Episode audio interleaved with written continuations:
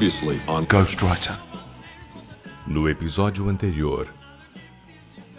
Uma porção de gente aí que tá fazendo graduação agora ouviu falar TCC já tremeu. Eles não vão pegar e ler uma bibliografia totalmente estranha para eles só para orientar uma única pessoa. Você tem que saber envolver o leitor, mesmo o leitor que vai ser o seu, a sua banca. Metade do, do, do problema de você ler um texto acadêmico é você passar das primeiras páginas.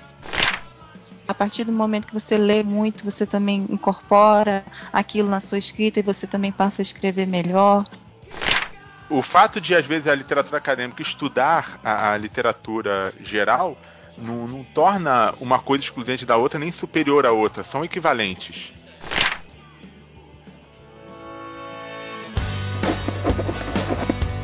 I'm a writer.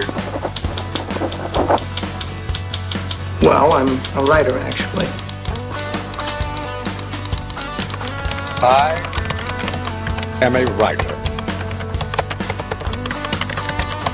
Ghostwriter.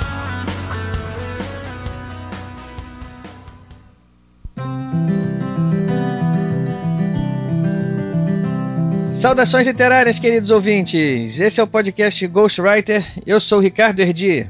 O programa de hoje vai ser um programa praticamente uma homenagem a um dos podcasts que a gente mais gosta, que a gente usou como modelo para o nosso aqui, para o Ghostwriter, que é o Rapadura. Hoje a gente tem dois integrantes aqui, sim, de primeira importância do Rapadura. Com vocês aqui, Rafael PH Santos. Seja bem-vindo, PH. Você tá mal de referência, hein? Você tá mal de referência? Tá. Diga lá. Jurandir, cara, o Jurandir não pode ser referência, cara. Não, o Jurandir é uma excelente referência. O Rapadura é um podcast excepcional. É um dos que eu mais gosto. E foi uma, com certeza uma das grandes inspirações pro Ghostwriter. O Jurandir tá me devendo um jantar, mano. Bom, isso aí é o problema de vocês dois. o amor é lindo, o amor é lindo. E como ele acabou de falar aí, pessoal, o nosso outro convidado da noite e o alvo dos nossos holofotes hoje, nosso querido Fábio Barreto. É, não, não, pega, nós não somos integrantes de. Nós somos integrantes de peso do Rapadura Cast. É, eu, eu literalmente, né? Você eu é, também. Você é escritor. Eu tô chegando lá. Vou fazer referência a um outro podcast aqui. Isso aqui vai virar um papo de gordos. Vai virar um papo de gordos. Beijo, Dudu! é, mas. Enfim, oi pessoal. Eu sou o Barreto do Rapador Cast. E de vez em quando eu brinco de escritor. É, a gente está aqui hoje justamente para falar dessa tua faceta. Filhos do Fim do Mundo já está aí, um sucesso, esgotado. E depois de mês a gente volta aí para destrinchar o livro.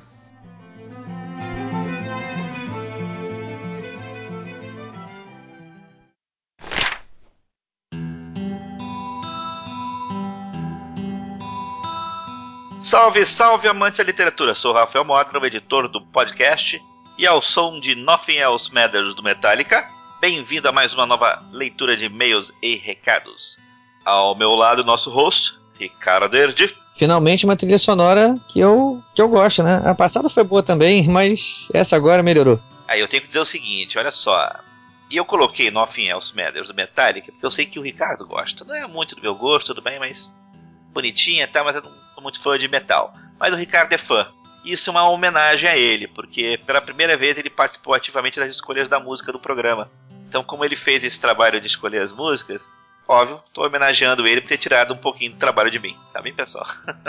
eu sugeri as músicas, mas no final das contas o trabalho final é todo do Modena mesmo. Se vocês gostarem da trilha sonora, eu tenho só uma participação dessa vez. Então, Ricardo, vamos cortar essa rasgação de seda porque temos que ler os e-mails. Nós temos um programa grande, não podemos demorar muito. Vamos então. E eu já vou ler logo o primeiro e-mail de Cláudia Lanzelotti, dentista e do Rio de Janeiro. Obviamente a Cláudia não deu a idade. E a gente vai deixar passar porque é uma mulher. Isso aí, mulher não precisa de. Mulheres têm a idade que elas querem ter, a gente respeita isso. Isso, e se algumas derem mais idades diferentes da realidade, nós também vamos ler sem problema nenhum. Isso aí.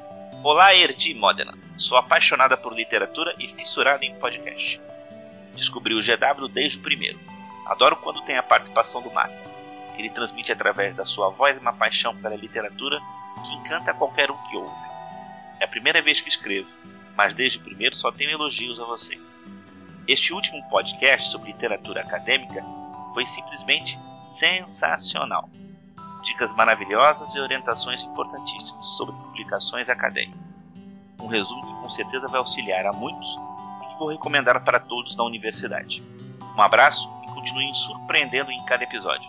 Cláudia Lanzelotti. Só antes de eu continuar aqui, mano, deixa eu só fazer uma, um aviso aqui, porque a gente tinha sugerido que o Mata participaria dessa leitura de mês com a gente, né? Isso, isso, eu queria, André. É, pois é, mas infelizmente a gente não conseguiu se, ori- se coordenar para convidar o Mata dessa vez, porque as coisas ficaram meio corridas e o, o programa ficou muito grande. A, leitura de mês vai ter, que- vai ter que ficar corrida, vocês vão perceber isso. Então, não valia a pena convidar o Mata para participar de uma, de uma leitura de mês pequena e corrida. Então a gente deixou para a próxima, quem sabe a promessa continua de pé. Então, voltando, eu vou ler o e-mail aqui agora do Irlon Silva, carioca perdido em Brasília, 43 anos, analista de sistemas. Saudações literárias Erdim Modena. Sem dúvida alguma, o, o programa GW25 foi o mais assustador que eu vi e acabou por me trazer tenebrosas lembranças, a começar por um termo que eu havia retirado do meu vocabulário, o TCC, e junto com ele todo um ano de sofrimento e bate-boca com meu sádico orientador, normalmente que estava bom em uma semana e na seguinte tinha mira- miraculosamente se transformado em algo péssimo. E chegou a me arrepiar. Mas acredito que tudo seria menos ruim se o grande Luiz Eduardo Mata houvesse participado. Ele, com suas brilhantes e inteligentes intervenções, teria, teria contado algum caos e me trazido de volta ao presente, me retirando da agonia das duras lembranças. É, o Mata tem esse poder mesmo, né? Vamos O Mata vai acabar virando participante fixo, né? fixo. Seria muito bem-vindo. Mas continuando. Brincadeiras à parte, exceto a parte que fala do Mata, que é mais pura verdade. Olha, vai parecer que é brincadeira nossa, que é rasgação de seda com o Mata, mas não é não. Os nossos ouvintes gostam do Mata de verdade. Se fala isso espontaneamente, mesmo, tá tudo escrito aqui. E mais uma vez fomos brindados com grandes convidados que mostraram que todos nós passamos pelos mesmos problemas, com maior ou menor intensidade, quando se trata de literatura acadêmica. Bom também foi ouvir o Pablo Assis, um velho e conhecido papo lendário. Parabéns pelo episódio e parabéns especiais ao Modern pela trilha escolhida pela leitura de e-mails. Led Zeppelin foi demais. Estou curioso para ver qual será a próxima. Muito sucesso, vida longa e próspera. Grande abraço, Irlão Silva. Tá aí a próxima, tá aí, você tá ouvindo agora, Nothing Else Matters do Metallica. Vamos em frente. Seguindo, vou ler o e-mail do Thiago Marques Vicente, 25 anos, Rio de Janeiro, estudante. Saudações Ricardo Erdi e Rafael Modena. A internet merecia e precisava disso. Conheci o GW graças ao Eduardo Sport, pois sou fã fanático pelo Nerdcast. Em qualquer roda de amigos é muito difícil encontrar alguém para falar sobre livros. Como é o meu primeiro e-mail, gostaria de dizer somente uma coisa sobre minha experiência com livros. Comecei a ler para valer ano passado. Isso mesmo, só no ano passado. Estou todo dia no Scooby adicionando livros ao Vou Ler e simplesmente estou apaixonado pela leitura. Que bom, que bom.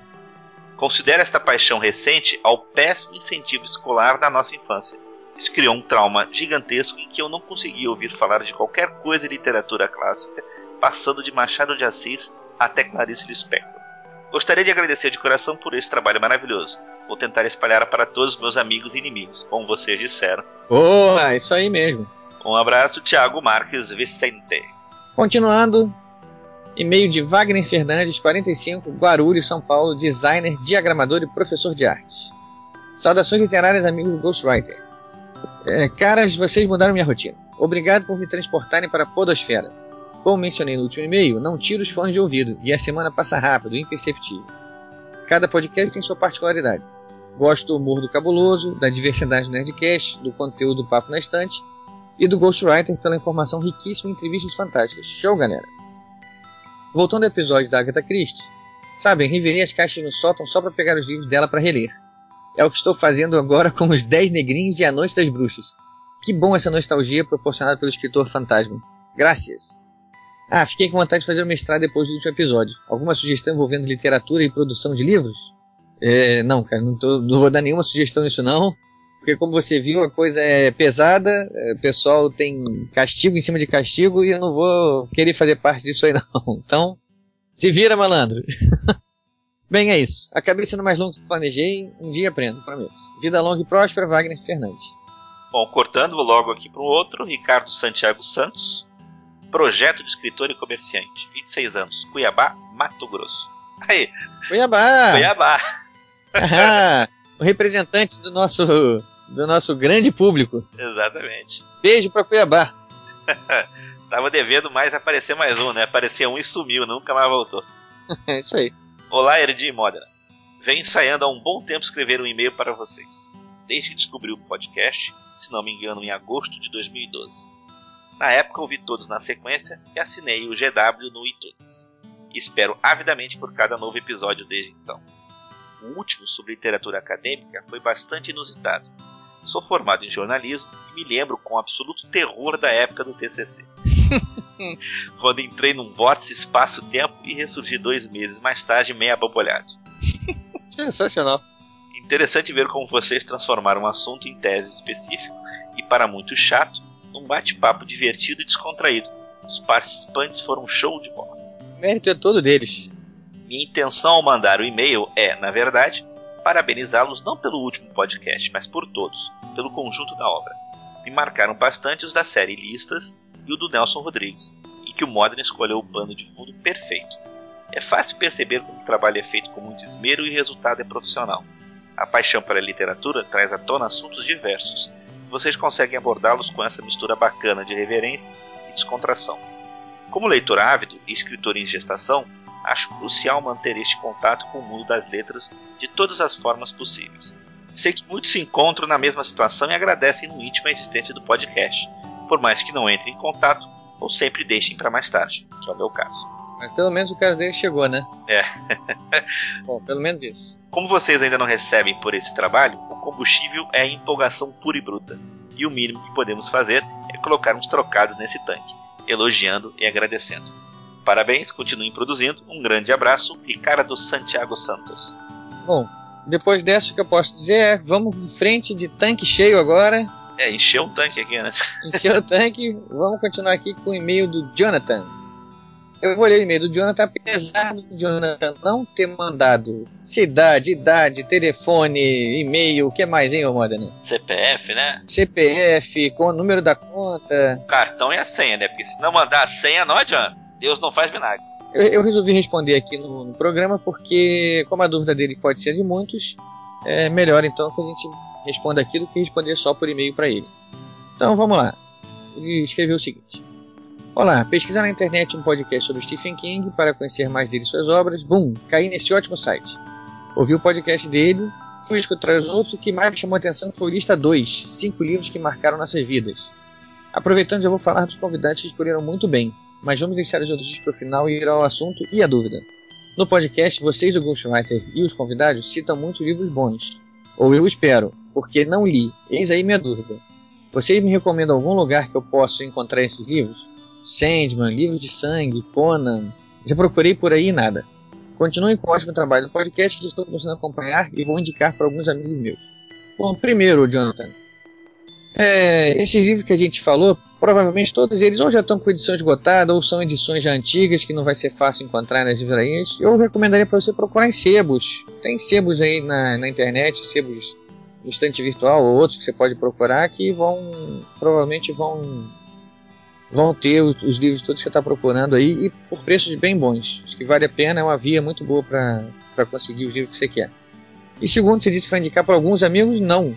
Indica para todos. Tá esperando, tá pensando o quê, né?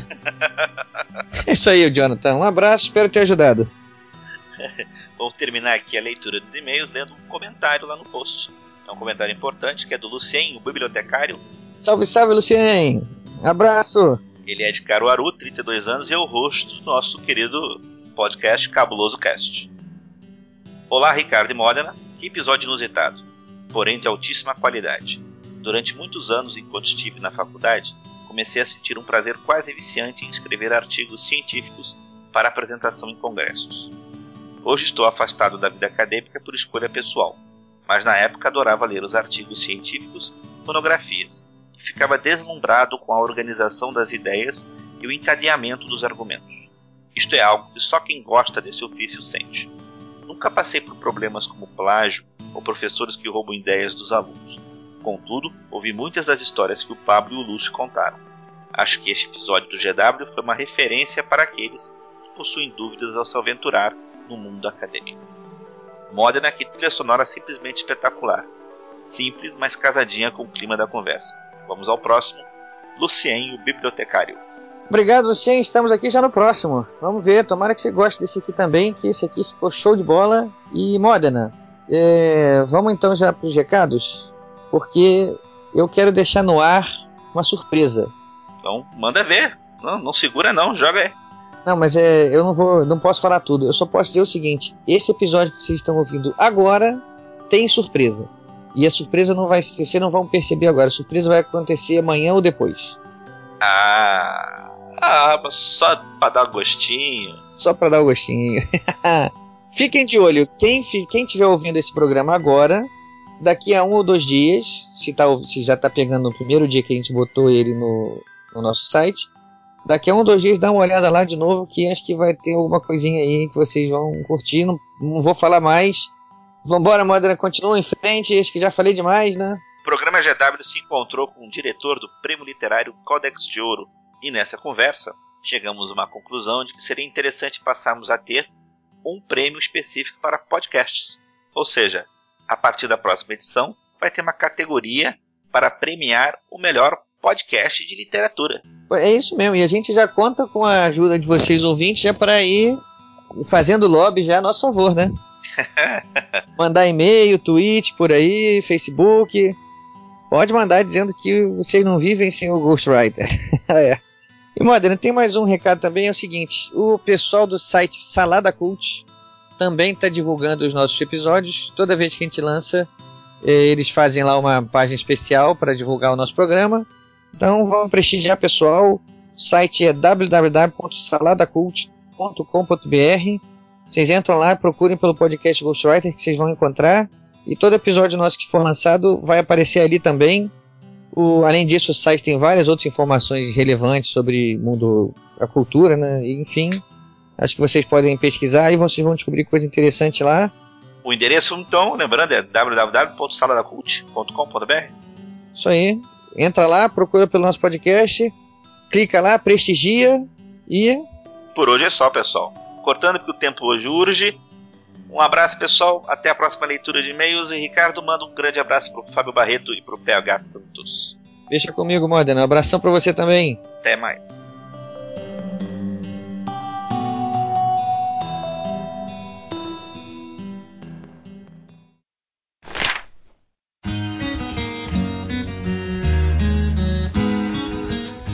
Senhor Barreto, cineasta, escritor, jornalista. Qual a verdadeira faceta do Fábio Barreto? Todas elas?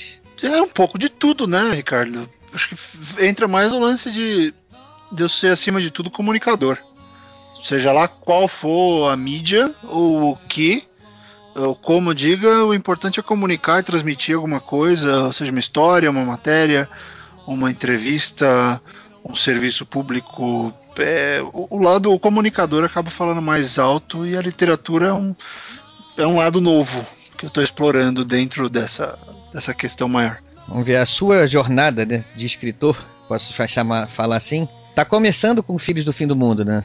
Grande começa com, com Filhos. Eu já tinha publicado um conto ano passado, ano retrasado naquela série Imaginários da Draco saiu um continho meio de ficção científica chamado Ela. Então ali foi a minha primeira estreia em publicação. Eu publiquei em fanzine já, tem pão, né? Eu, eu, li, eu, li, eu, li, recentemente, Barreto, o conto. Gostei. Você leu? Eu li. Sabia, você tinha tá, lá, tá lá juntinho com o Leonel, cara. Grande amigo meu. Do lado do cão, o cão do Leonel Caldela, que curiosamente é o próximo autor da Fantasy que tá chegando Exatamente. aí com o código élfico. Exatamente. É, e a gente nem sabia, né? Você vê que engraçado. A gente tava pertinho lá naquela coletânea e de repente os dois aparecem na Fantasy. Coincidência Mas... ou não, pra mim, os dois melhores, assim, sabe? obrigado, obrigado, obrigado. PH, um querido. mas, mas, começou ali, viu, Ricardo? Eu, eu publiquei muito em fanzine, uh, muito, algumas coisas em fanzines no final. Principalmente ficção científica, né? Não, sempre ficção científica, é a minha praia. Eu, eu, tenho algumas coisas aqui que eu já escrevi de fantasia, uma outra coisa medieval que eu acho bacana. Eu tenho uma linha de trabalhos que eu já fiz de, de poesia bárdica, que isso era uma coisa mais direcionada para um, um público bem específico, uma coisa mais religiosa até. Mas na literatura mesmo, então, oficialmente, que eu saí em livro e tal, Bonitinho foi na, na Imaginários 4 e agora com o primeiro romance, uh, Filhos do Fim do Mundo, pela Fantasy. Olha, eu, eu, vou dar uma desviada aqui agora, mas você vai ter que explicar pra gente o que vem a ser poesia bárdica. Poesia bárdica é basicamente fazer, é manter a tradição dos bardos lá de trás, né? Em vez de ser o cara com o, o bandolim chato ou chatotorix, é uma coisa mais assim, é uma poesia que envolve o trabalho de, de manter a história, de, de, transmitir histórias e também reforçar o que está acontecendo no momento. Então é um lance meio. A gente escreve textos que tentam motivar as pessoas a resolver problemas ou, ou ir contra a violência, enfim, contra maus tratos. É uma série de, de coisas. É um lance mais estilo de vida. Essa é um, uma coisa eu, meio de lado. Eu por coincidência também. Rapaz, a gente tá muito coincidência hoje aí. tá, tá legal, né, PH? Mas, mas, por coincidência, a gente tava se preparando para um podcast que a gente gravou recentemente lá do Rapador. Vocês vão ouvir porque ainda não foi lançado. Que é sobre um ah, grande, é? grande, grande autor brasileiro, assim, um dos maiores, depois do Barreto. Que. Nossa, que... pega. Se eu chegar na unha do dedinho do pé dele, tá bom. eu não vou falar para manter o suspense. O pessoal ir lá, você tá é. vendo, né? Suspense. Mas é, o lance disso que o Barreto falou é interessante porque esse tipo de poesia, né? E o que os bardos faziam, se é que eles existiram, existiram. De outra claro, forma, mas existiram. Mas o que eles fizeram e que falta hoje é tornar o hoje tradição. Como assim? De alguma forma, porque tudo que é tradição é de ontem. Só que, na verdade, o hoje nem existe, né? Se você pensar bem. É tudo ontem. E o pessoal só, é, como, o pega, pessoal só associa a tradição de algo que tá lá, lá na origem. E nem sempre é, né? A tradição pode ser criada agora, agora. A gente pode criar uma tradição. Vamos criar uma tradição. É, e PH, você falou isso, me lembrou muito uma coisa que o Adorno disse, que é o, o presente é um eterno vir a ser. O presente ele é sempre algo que vai acontecer e de repente ele passa. E, e tem muito a ver isso do lance da, da, tradição, porque a gente tem a mania de, de só respeitar o, não só o muito distante, mas o que é inconteste.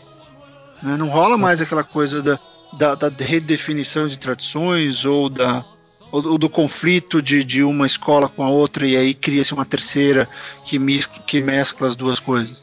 Né, então isso é muita gente estuda, eu estudo bastante história europeia antiga, estudo bastante druidismo e você vê toda a mescla que aconteceu quando o cristianismo bateu de frente com o paganismo e várias coisas foram assimiladas. Né? Então é, esse lance de, de achar que nada do que a gente faz hoje é relevante, eu acho que é por culpa dos anos 90, mas Desenvolva isso, Mas, Barreto. O que, que os anos não, 90. Porque ué, os anos 90 foram basicamente uma tentativa de replay dos anos 80 que não deu certo. É. Você vai ver a música, era um grande eco. Os anos 90 foram um grande eco do que a gente tinha vivido. E acho que desde então a gente tem essa mania de achar que o que se faz hoje, sei lá, vamos pegar a tradição do podcast. Ainda por muita gente é considerado como uma mídia nova. E há quanto tempo que tem gente fazendo podcast? Pra mim já não, não é nova há cinco anos. Pois é, já pois faz é. tempo. Então, existe essa, essa questão. É, é, é, o modo como se vê. Se a gente resolver olhar para os nossos hábitos e para as nossas escolhas de vida, a gente vai achar muita tradição nelas. Mas a gente não tem esse nome porque a tradição virou uma coisa antiga.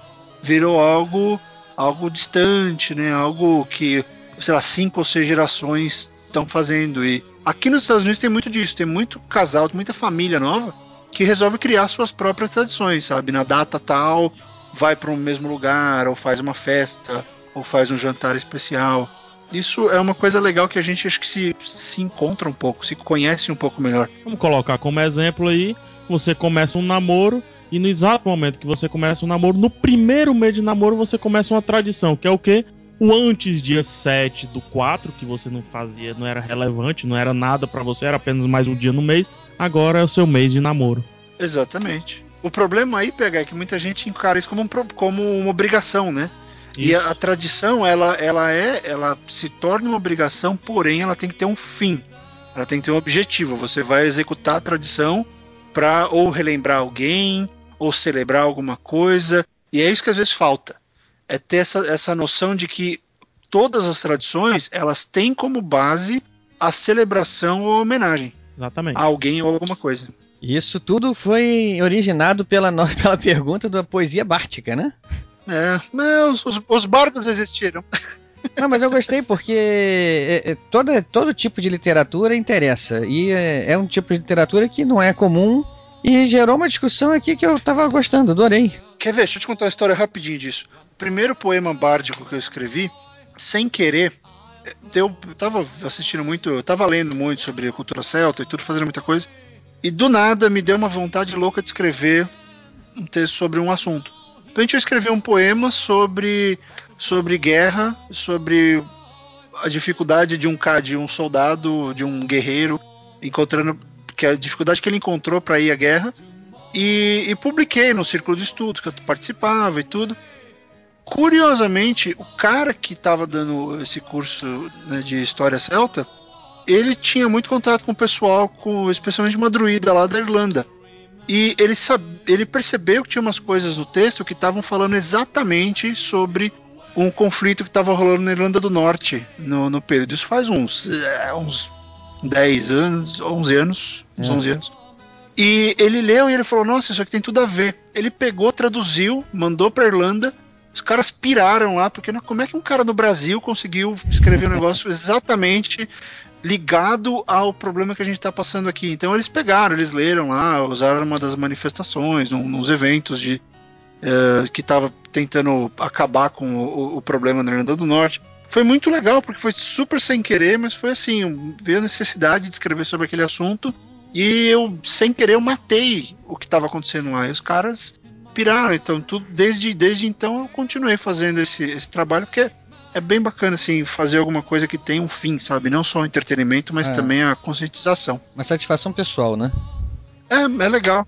Sem a busca do, do objetivo, né? Sem a busca. Simplesmente a busca pela sua satisfação pessoal mesmo, né? É, é arte pela arte, arte que ela encontra arte. uma finalidade. Mas interessante porque o lance da finalidade, tu falou, eu tava todo tempo lembrando aqui de uma, de uma aula que eu tive na época da faculdade de História ainda, que era sobre os griotes. Você sabe o que são os hum. griotes, né? Não, vamos lá.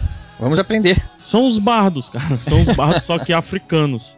E eles existem até hoje. Porque como a África é dividida em muitas tribos, a educação da tradição, a educação da, da ética, digamos assim, a educação da, do background histórico daquilo tudo, ou é contada pelos pais, pelos avós, pelos anciões, né?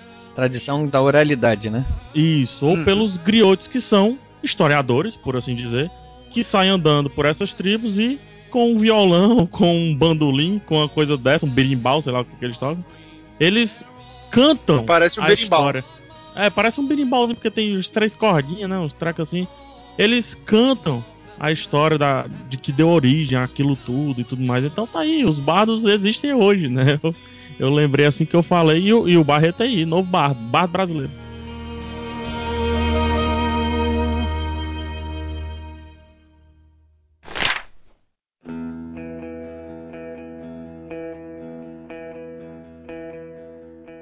Mas, o Barreto, vamos lá então. Ficção científica, né, que você falou que sempre foi. Aliás, começou sendo a sua praia, né? Um pouco de fantasia também. E de repente veio aí Filhos do Fim do Mundo, que não é muito do gênero ficção científica, né? Tem, pode. Talvez alguma coisa de ficção fantástica ali, né? É, tá mais para realismo fantástico. Realismo né? fantástico. É, assim, é, é, se tiver que dar algum gênero, assim, eu não sei, eu não gosto muito de enquadrar em gênero, assim, não, mas se tivesse dar um gênero, seria mais um realismo fantástico. Então, por que essa, essa saída da, do, da área onde você estava confortável? Um, primeiro, por isso, né? Sair do, da zona de conforto é sempre bom. E eu conversei bastante com, com o Dracon sobre como fazer essa transição e tudo. O Rafael Dracon, que é o editor da, da Fantasy, quem me convidou para participar do selo. Tinha uma coisa interessante. Eu, eu meio que tenho a vaga de escrever ficção. Eu, eu tenho a missão de escrever ficção científica na fantasy. Só que a gente sabe que existe uma, um preconceito muito grande com ficção científica propriamente dita no Brasil. Especialmente quando é a ficção científica hard, que é aquela mais científica uhum. mesmo, né? Uma coisa uh, Arthur Clarke, que é uma ficção mais hard. detalhes técnicos de, de nave. Que, exatamente. A ciência, é, a ciência é o carro-chefe, né? A ciência é, o, é, é a, motriz, a força motriz do livro. O Asimov fazia muito disso, embora ele saísse um pouco mais para a área mais fantástica. Então, se você começa, pensa assim, você começa direto com uma obra espaço, nave, arma, alienígena, não sei o que. O que vai acontecer? Os caras, putz, olha lá, mais um livro chato de arminha, de navinha e não sei o que. Quando eu, antes de escrever a primeira linha desse livro, eu já tinha isso em mente. Pô, eu preciso achar alguma coisa que possa começar a mostrar para um novo público que esse gênero ele é comercial, ele é, você pode consumir esse gênero sem medo. Só que você tem que levar o público junto, tem que construir. Não adianta, Ricardo, eu achar que eu vou. Enfim, eu acho, é o meu pensamento, eu acho que os outros autores de ficção podiam pensar um pouco nisso. Não, não adianta a gente querer impor o gênero. O gênero tem que ser criado com o leitor. Você precisa ter uma geração que comece lendo coisas próximas e aí faça a transição para FC mais hard. E o filho saiu daí. Formação do leitor é isso aí, né? É, é, é bem por aí. Se eu já chego e só. Ó, é assim, ó. É ficção, tô no espaço, tô a 10 mil anos no futuro. Tem um protagonista que chama Grig e ele mora num planeta cor-de-rosa. Que viagem isso aqui, você cheirou o quê, amigo? Mas se você cria. E, e, e convenhamos, público... assim, não desmerecendo, Barreto, é um tequinho mais fácil, né? Entrar no molde é um tequinho mais fácil, né? É, mas às vezes é mais fácil você inventar uma coisa completamente inexistente, PH, do que fazer o que eu fiz, que foi pegar o público pelo que ele já conhece, que é o nosso mundo. Então eu vou escrever uma história próxima. Uma história que cada um de nós vai ter uma versão. Gostando ou não, você vai conseguir entender o que está acontecendo ali. Você não precisa sacar a nova Mega Ultra Blaster arma que vai acabar com o Alien. Não, você está sentado na sua casa assistindo TV e você vai ver o que acontece. Mas você falou uma coisa aí que me, deu, me deixou uma curiosidade aqui. O que veio antes? Fantasy ou Filhos do Fim do Mundo?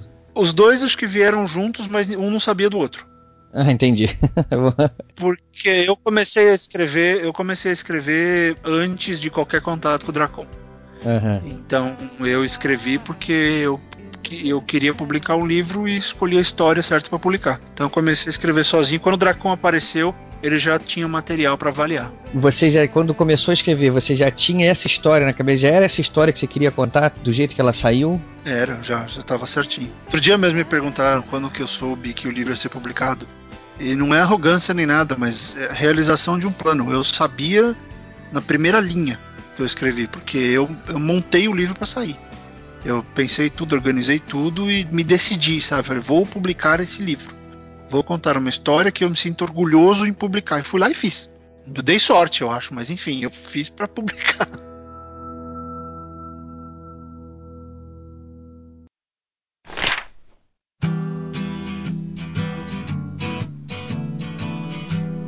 Você tem algum método assim? Você a história foi um tipo uma epifania que surgiu na sua cabeça e você vou escrever essa história ou foi uma coisa construída que você sentou e não, eu quero falar sobre esse tema, então vai ser melhor escrever dessa maneira. Como é que é o Barreto escritor assim? Vamos lá, sentou na frente do computador e começou a organizar o trabalho. Bom, na parte bárdica, por exemplo, a inspiração é fundamental, mas na parte na parte de romance como eu acabei de falar, foi execução. Foi execução. Eu, eu montei, eu montei a história. Eu comecei, bom, quais gêneros eu tenho? Vamos para gêneros que as pessoas estejam mais familiarizadas. Pensei um monte, viagem no tempo, fim do mundo, invasão da Terra, alguma gente chegando no outro mundo. Tem uma série de histórias aí que inclusive eu tenho né, o outline delas, a, a sinopse delas guardada, esperando o momento. Mas eu pensei, bom, vou achar um gênero que todo mundo tenha, se relacione. Pô, fim do mundo.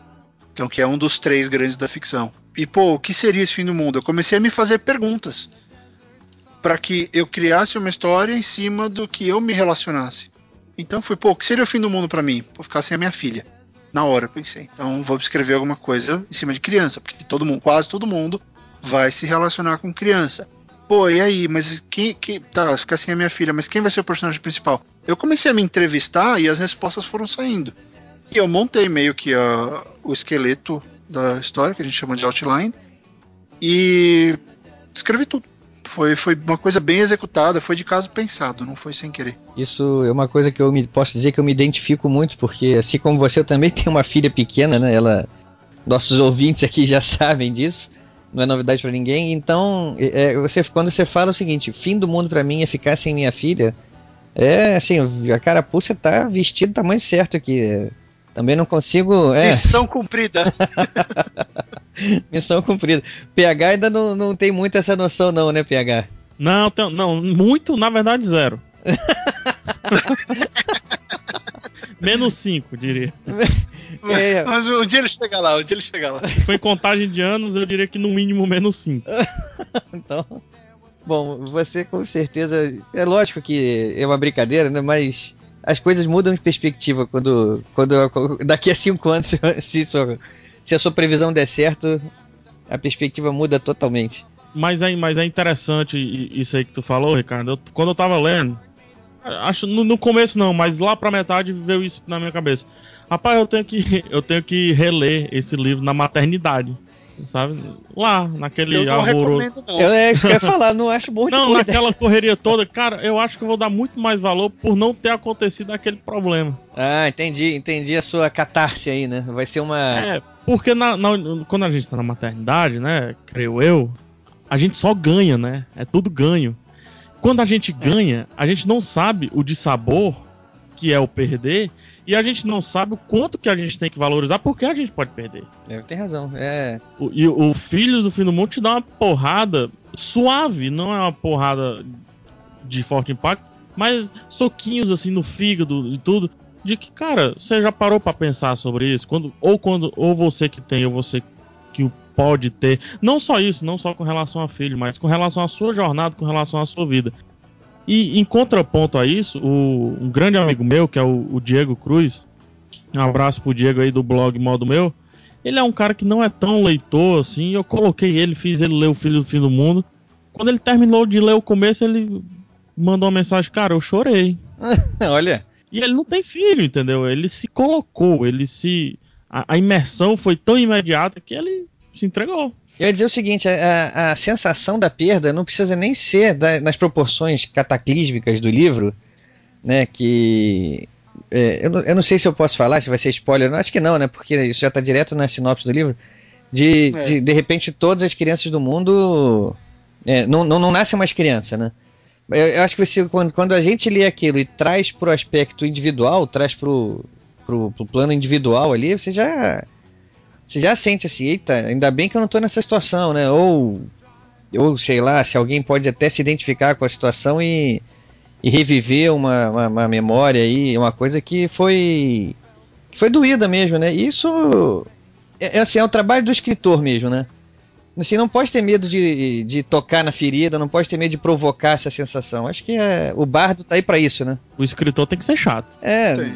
Eu não posso ter Mas é daí né? que vem isso, Ricardo. Mas é daí que vem isso, Ricardo, dessa questão de, de pegar uma sensação ruim, que sei lá, felizmente a minha filha nasceu tudo bem, perfeitinha, tem nada com ela, ótimo, fantástico. Mas eu conheço muito bem a sensação de perda. Já perdi gente demais na minha vida. É. E, e cada uma delas marca mais, enfim. Eu e o PH a gente tem muito isso em comum, essa, essa coisa da, desse silêncio com a perda, isso, é, isso afeta a gente. E eu tentei transmitir isso sim para o livro, porque é algo que eu tenho dificuldade de lidar. Muita dificuldade de lidar. E eu tenho certeza que tem muita gente por aí que tem uma baita de uma dificuldade de lidar com, com perda. É Ou gente que ainda não perdeu ninguém e que tem medo que aconteça. Sei lá, eu passei anos esperando por uma grande perda e acho que eu esperei tanto que no dia que aconteceu eu tava meio que blindado, sabe? E foi uma merda. Anestesiado. É, anestesiado, obrigado. Eu tava pensando só no termo em inglês, eu não lembrava. é, às vezes acontece. Acontece. Interessante demais isso aí que o Barreto falou. Eu, eu, li ano passado um livro que se chama Andarilho das Sombras, do Eduardo Castro, também nacional. Da editora Draco, inclusive, já que a gente começou falando da editora Draco. O, o, o, o, livro ele é medievalista, né? Ele se passa naquele. Ele não se passa mesmo na era medieval que a gente conhece, mas ele traz todos os traços. E um dos grandes traços, para mim, da era medieval, me corrija se eu estiver errado, mas pelo menos tudo que eu li de relatos, é que a, a perda, né, perder alguém, é muito simples. Era muito tranquilo. Era diário, inclusive. É. As doenças eram, eram bizarras e muitas. e eram rápidas, levavam as pessoas muito rapidamente. O sacrifício na Idade Média era mais simples ainda. E quando eu li o livro do, do Eduardo Cassi, eu vi que ele tinha dificuldade de matar. Todo mundo lamentava a morte, todo tempo lamentava a morte. Eu fiz essa crítica, fui até, até meio cruel quando eu escrevi sobre o livro. Quando eu fui conversar mais tarde com o autor, ele disse: PH, eu entendo o que você falou e tudo, é, mas eu, eu tenho problema com a morte. Eu tenho problema em perder algo ou alguém. E cara, não importa se você está escrevendo medieval, onde tem uma era que realmente as pessoas morrem facilmente, ou se você está escrevendo hoje que, que perder a, alguém diante de toda essa medicina, diante de todos esses direitos humanos, é muito mais difícil, mas não importa. O que importa é o sentimento do autor. Isso não e muda, gente, né? Exato. Isso não muda. E às vezes a gente vai fazer umas críticas, cara. Crítico é, é vou falar uma palavrão aqui, às vezes é muito filha da puta, porque não pensa que quem tá fazendo aquilo é uma pessoa, cara. Não é o guardião da era medieval. É, isso é, é dificuldade de lidar com a perda e que a gente volta pro, pro tema do, do Filhos do Fim do Mundo, né? Que é justamente essa perda que se torna proporções aí cataclísmicas e. Enfim, é, vamos começar a falar um pouco do livro, mas. Barreto. A gente não tá falando? Pra mim, isso é, isso é muito livro, cara. Tudo isso é muito livro. Tem, não, tem razão, mas assim, o que eu ia falar são coisas mais específicas. Eu, porque assim, eu tenho. Eu quero evitar é, dar o spoiler, dar alguma coisa que, que seja surpresa. Então, assim, eu tava gostando muito do jeito como tava a coisa desenvolvendo, porque a gente pode, tá podendo falar sobre os sentimentos que estão sendo é, explorados pelo livro, sem estar tá falando diretamente da, da história ali, né? Que é bem melhor, né? Porque uh, não, não, é. não, não aguenta aquele lance. Olha, mas o meu livro é muito legal. Mas então, no, no meu livro. ah, tá, a gente já sabe, tem um livro aí no meio. Mas vamos conversar sobre literatura que o livro aparece.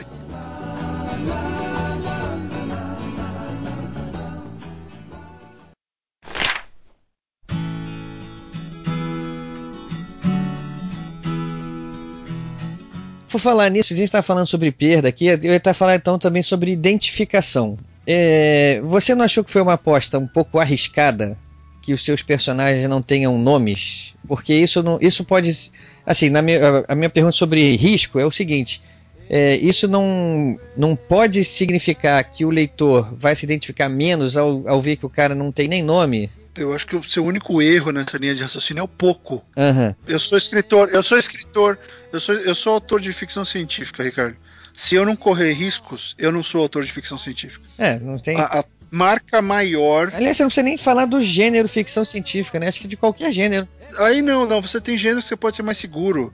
Sabe? Tem coisas que você vai lá e executa uma forma. O, o escritor de FC, se ele não corre risco, se ele não força a mão em pelo menos um aspecto do livro, uhum. o livro não faz. não tem a menor graça. Sabe? Vamos pegar, pega o Tropas Estelares do Highline, forçando a mão pesado no militarismo e no fascismo, detonando o, a fundação do Asimov, indo para um milhão de anos no futuro. Não, nem de distopia, um futuro, a, humanidade dominando a galáxia. O, o Highline inventando toda a questão. O Highline, perdão. O Clark com toda a coisa do, do 2001, ou mesmo encontro com, com Rama, que ele inventou uma nave e tal, uma outra civilização. Você tem que forçar a mão. Se o escritor de ficção científica não força a mão, ele vira roteirinho de seriado da Disney.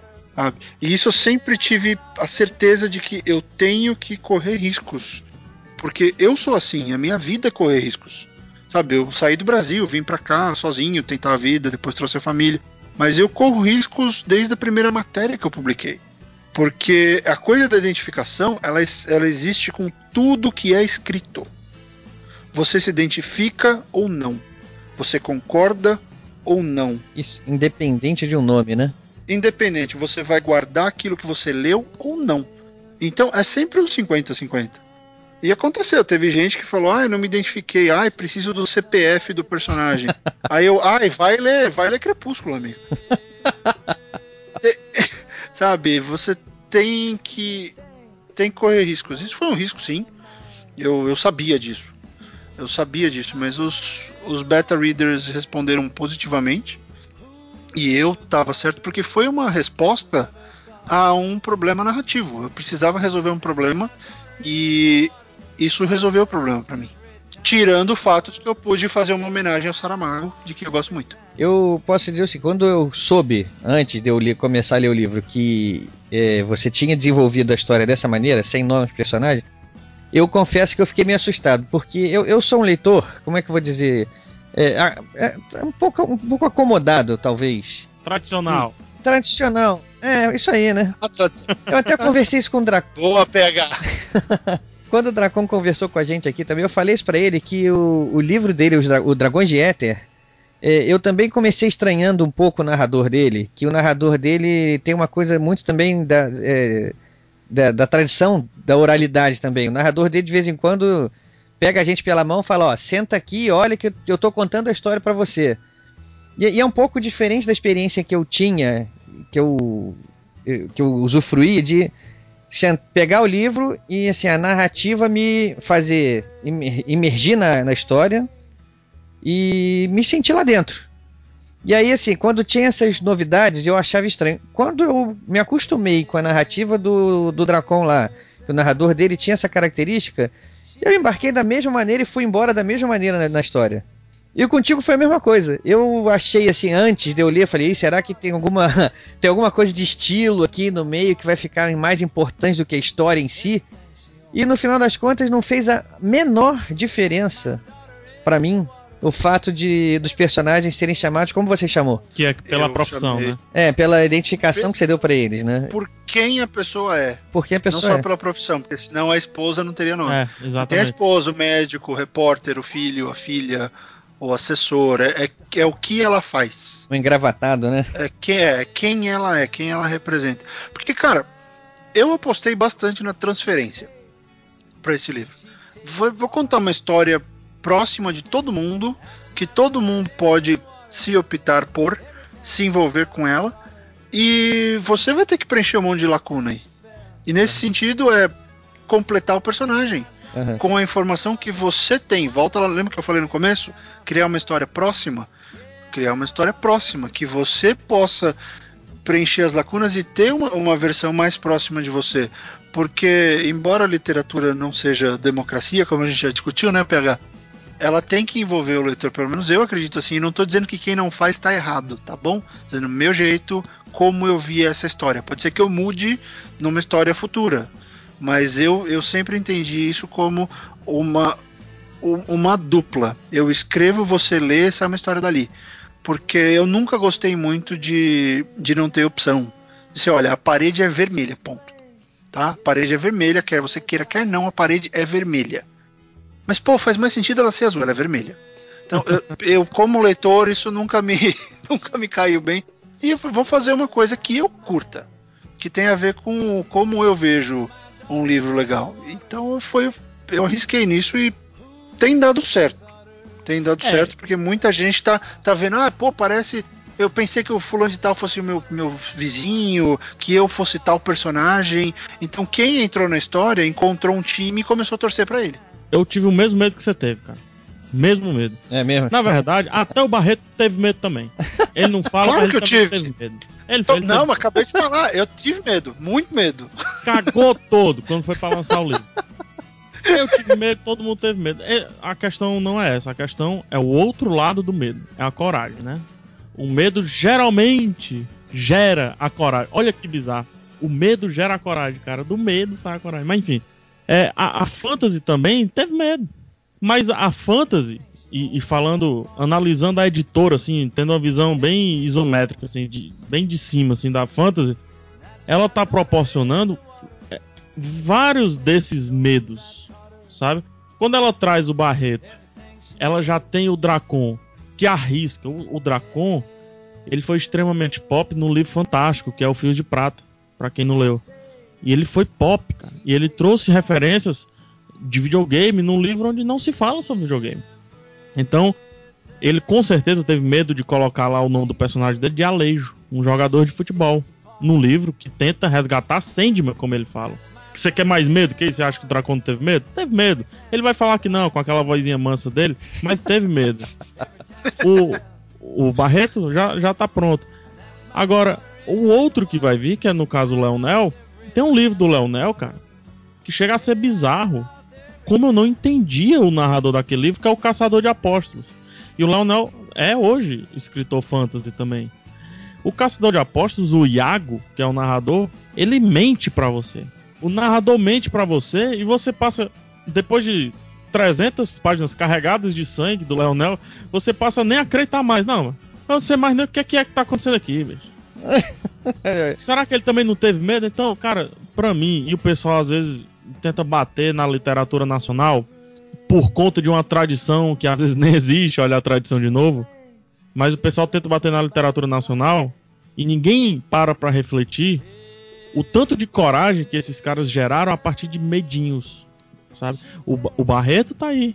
É, pode ter gente que não gosta, mas eu garanto que isso não vai influenciar diretamente na história. Eu garanto.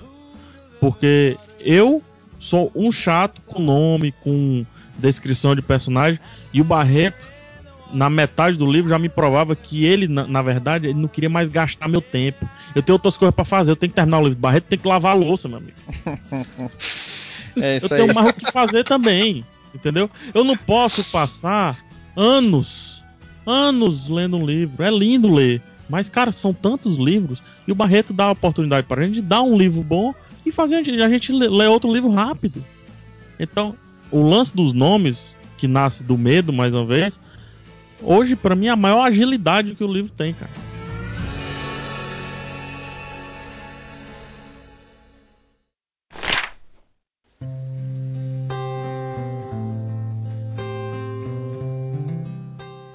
Barreto está mostrando a coragem dele porque não só ele está tendo essa coragem de, de inovar, né, de, de criar nesse aspecto, não, não, sei até que ponto isso é uma originalidade total, mas até onde a gente conhece, a gente está acostumado é. Não, total não é. É, mas é assim, é, é até onde a gente está acostumado, né? Uma, é o tipo de, de, história. No tipo de história que você está contando, é uma novidade. Para o Brasil, eu acredito que sim. Foi, uma, foi um dos fatores que lá atrás eu falei que eu pensei em fazer. Eu olhei o que tinha e falei, ok, não tem nada disso, vamos fazer. A, a, outra coisa que eu ia falar é o seguinte: o, o Barreto é um ditador também. Porque ele tá. Zigai. é porque assim, a impressão quando você tá lendo o livro. É, isso aí acho que talvez venha um pouco da veia jornalista dele, talvez, eu não sei dizer, estou aqui conjecturando. Apesar de dar essa essa margem para você criar um pouco o personagem na sua cabeça, por outro lado, você não tem muito assim aonde ficar fantasiando para onde a história vai. Porque a história tem um ritmo rápido. Né? E você fica. Tem o grande mistério da história que vai, vai se perpetuar ao longo do livro, mas as, as, os eventos pontuais, assim, ele não. Não dá muito tempo pra gente ficar pensando, né? O que vem depois? Né? O que vem agora? Isso tem a ver com o que o PH acabou de falar, que você tem que lavar a louça depois de ler o livro. E quem tá escrevendo, né? É, isso foi uma, uma decisão de estilo. Muito mais. A questão do nome foi uma decisão narrativa, mas isso foi uma questão de estilo. O, o Jurandir estava comentando que ele, ele, achou que tem uma, uma cena com o padre. Ele falou: pô, vai acontecer tal coisa.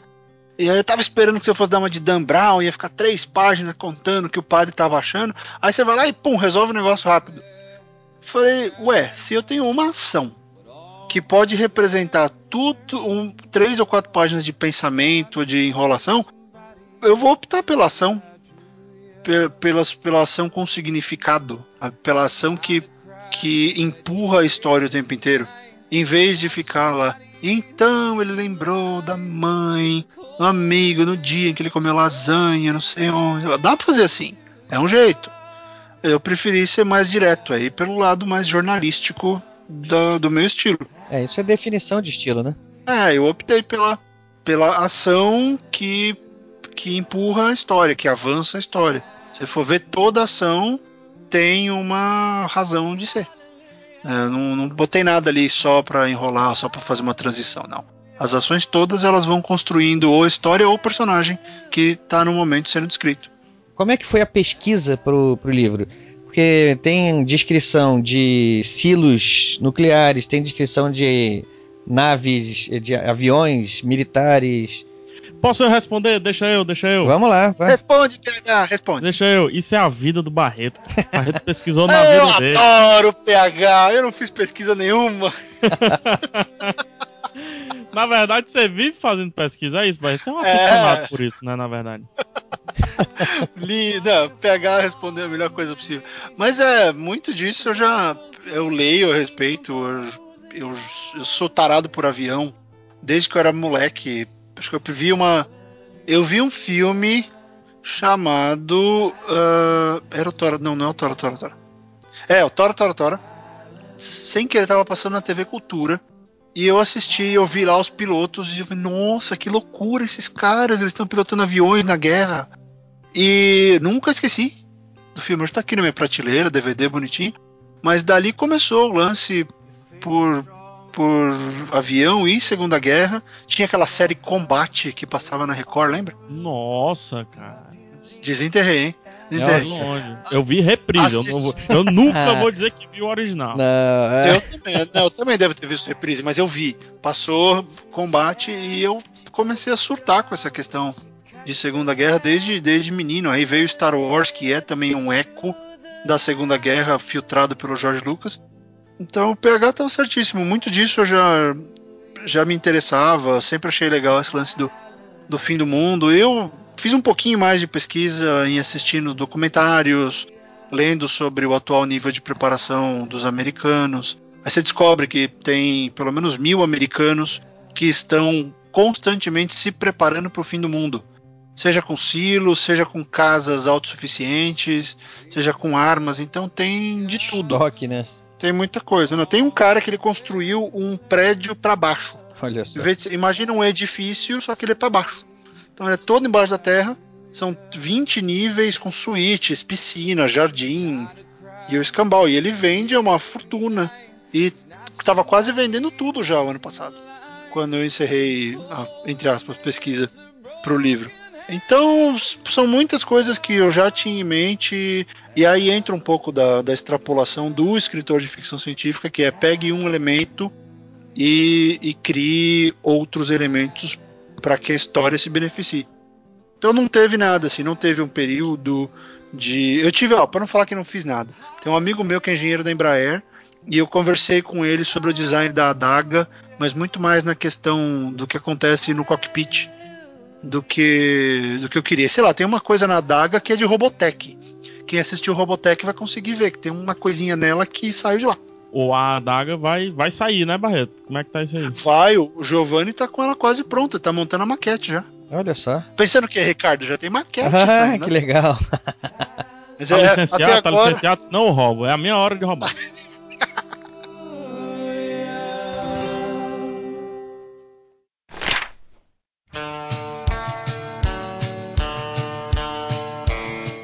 o tipo de final que você criou, que você escolheu para o livro, ele pode dar margem a entender de que vem continuação por aí. Isso é uma intenção sua? Um, sim e não. Engraçado que eu já interpreto de outra forma, cara. Desculpa me meter. Diga, pegar.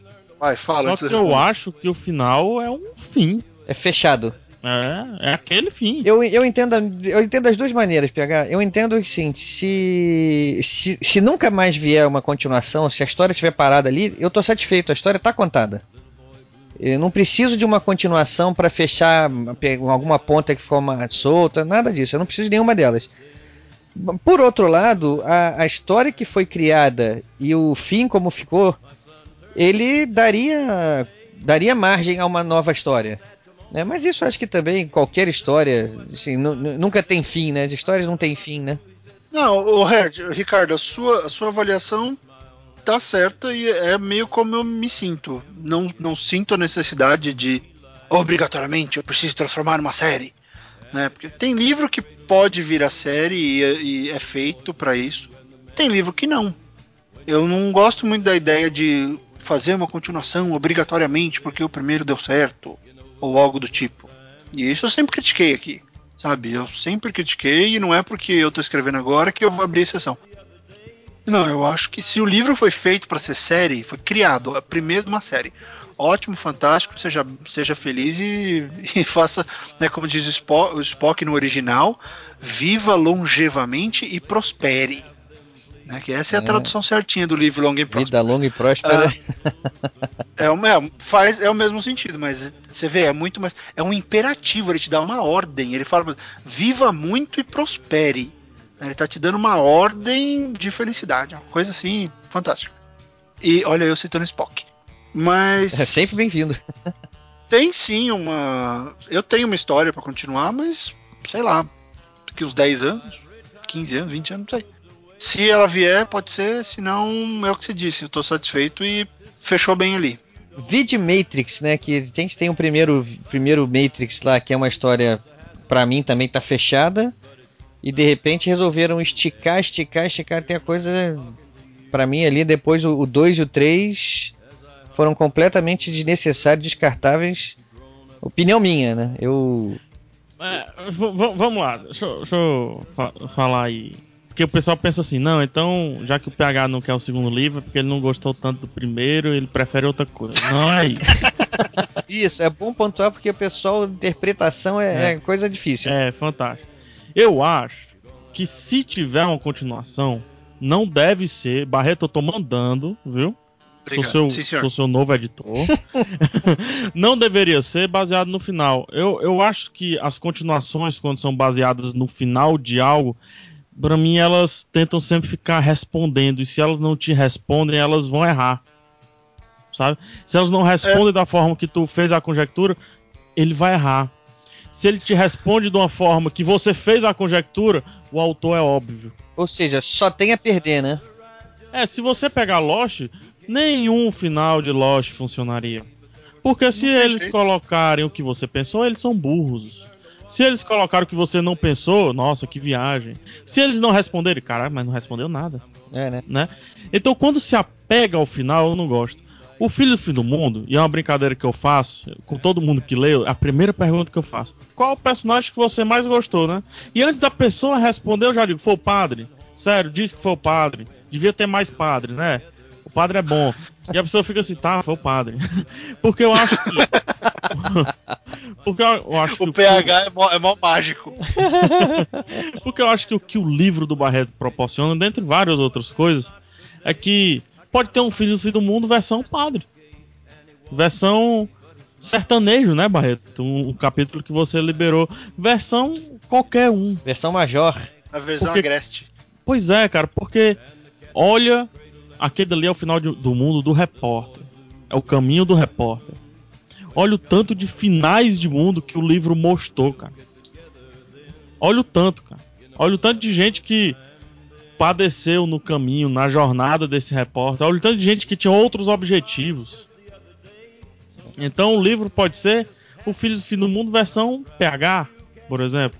Eu acho que é, se vier uma continuação, se houver uma continuação, eu gostaria que fosse assim. Não por conta de um final, cara. Trazendo novos pontos de vista sobre a mesma história, né? Eu creio que sim. É, que não sim. sei se devo, não sei se devo, mas só para elucidar. Se algum dia houver uma continuação, ela vai ser inclusive em outra, em outra era temporal. Não vai ter nada a ver com o final. Ó. Vai ser um. A, a segunda ideia, a segunda história que eu tenho é uma é o resultado do final. Para onde o final vai nos levar. Legal. É outra Mas coisa. aí já é outro livro. É outro não, livro. Mais filhos do outro mundo. Livro. Então, é outra coisa. É outra coisa. Exatamente. Se aí for, sim. seria a história que eu gostaria de contar. Qual foi o efeito daquilo um tempão depois. Então, e, meu amigo, só comentando um pouco. Gravar e vai escrever. Não, não, ainda não. trabalhar. O efeito, pois é, a consequência é uma grande ausência de festas de aniversários durante um ano. é, exatamente. Os, todo mundo que vende, de fe, vive de festinha, bolo, vai falir. É, a, a rap acabou, né? Já era, não tem. Mas só comentando da... um pouco sobre, sobre final. É, o que eu penso da questão de grandes explicações, isso é algo que eu fiz e eu fiz propositalmente para muitas explicações, é que o Lost, todo mundo fala de Lost porque foi uma grande escola para todo mundo que escreve. E não só pelo que você comentou, PH, mas existe algo que se você explica alguma coisa, a história inteira vai ser julgada baseada na explicação. E, e, a jornada ou a construção do personagem que você fez, ela se torna diminuta. Ela vira uma coisa secundária perto do que ah fez sentido, então então legal. Ah, não, não fez sentido, então esse cara não sabe escrever. Ele estava gostando até aquele momento, na hora que você fecha um ponto, falando nesse, nesse sentido Lost, na hora que você fecha um ponto, o cara não concorda, você imediatamente passa a ser um péssimo escritor, porque ele não concordou. E isso é, alguma, é uma coisa que eu, eu critico seriamente e me critico como leitor de sentir isso. Se eu não gostei é porque não presta. Não, você não gostou porque você não gostou. Não significa que a obra é ruim. E eu fui arrogante pra caralho na minha vida. Criticando gente, criticando livro, filme, pensando assim. E, e antes mesmo de eu escrever, eu cheguei a essa conclusão de que, pô, não é porque eu não gosto que a obra é ruim. Tem obras boas que não são feitas para mim. É diferente. E isso demora para vir. Isso é algo que, que eu tentei até evitar para que a pessoa tivesse uma boa, uma boa experiência, que ela percebesse que a explicação ou o fechamento do arco, seja lá o que você vai chamar isso, não é importante. O importante é o que você sentiu durante aquela aquela jornada, durante aquela construção, como você se identificou com a história. Né? Então foi uma coisa também um grande risco, Ricardo, falando, voltando a falar do risco. Eu acho que esse risco foi maior do que de não dar nome. É. Que foi o risco de apostar, de apostar que, que chegando no final o leitor estava do meu lado. Porque tem leitor que já se identificou, por exemplo, com adolescente louco, louca e que achou que é ruim porque né, a pessoa ficou meio brava porque se espelhou ali, por exemplo. Então há, há coisas ao longo tem um do livro que tem um blogueiro tem lá blogueiro. que muita gente se, se pegou, né? Ele se... foi o É, muita gente vestiu uma carapuçazinha aí, viu, Rico? É, aí, pô, é, o livro não presta. Uh, Olha aí. É, é, uma coisa meio estranha, mas aí eu já penso o seguinte: como contador de histórias, o simples fato de ter gerado uma, uma impressão, uma reação no público já vale. É, o que eu, o que eu penso, assim, até pra. pra é, é, é ruim falar sem, sem ter o spoiler mas também acaba sendo bom porque a gente usa uma das melhores coisas da vida, que é a metáfora, né? Cara, a, a resposta, ela é chata. Sabe? Nem sempre, lógico. Mas a resposta, ela, ela acaba, ela é o ponto final. Ela acaba com suspense. É, por exemplo, vamos supor que na sua casa tem, sei lá, uma porta. É, na sua casa tem uma porta e por estar trancado você não sabe o que é que tem além dessa porta. Você pergunta para todo mundo, todo mundo. Não, sei lá, tipo, você, bicho, não abre essa porta aí não. Mas ninguém fala o que tem. Um dia você arromba a porta, abre e vê que tem nada. Tá aí, foi respondido. Acabou. É, Aquela é, porta que era toda uma ilusão é apenas uma porta agora. É, e aí, PH, eu te digo, isso novamente, é, é, que é difícil separar o jornalista e o leitor do autor. Todo mundo acha que eu falo algumas coisas em defesa própria. Mas Pensa numa coisa: o J.J. Abrams não construiu a carreira em cima da maldita da Mystery Box? Pô, nem me fala. Da teoria, da teoria da caixa misteriosa que ninguém sabe o que tem dentro? Aí o, o, o, J.J. Abrams faz isso, o Neil Gaiman faz isso, aí quando um autor brasileiro faz, pô, é, pô mó, ó, mó, mó paia, mó ruim. Ah, por quê? Por que, que o J.J. pode fazer? Por que, que ele pode ter uma Mystery Box e, sei lá, o Dracon não pode ter uma Mystery Box. Eu não posso, o, o Eduardo Spore não pode ter uma Mystery Box só porque a gente é brasileiro?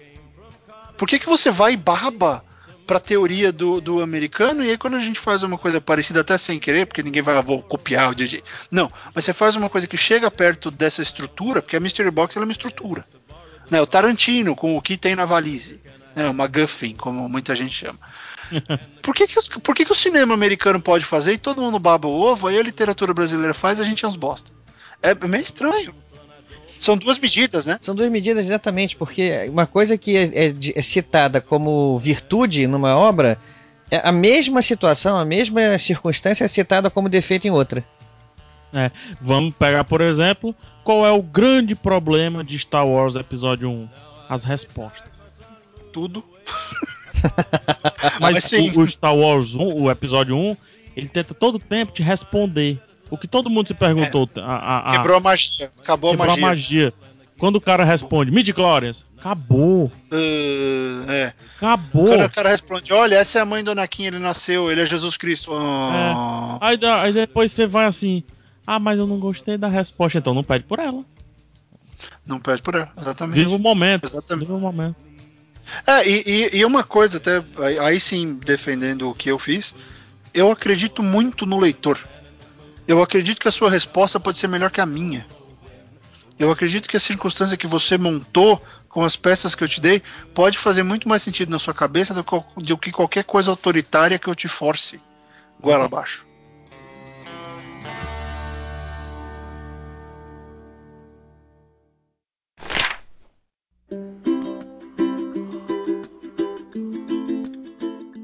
Vou resgatar uma outra coisa que você falou lá atrás, quando eu perguntei do seu método de, de criação.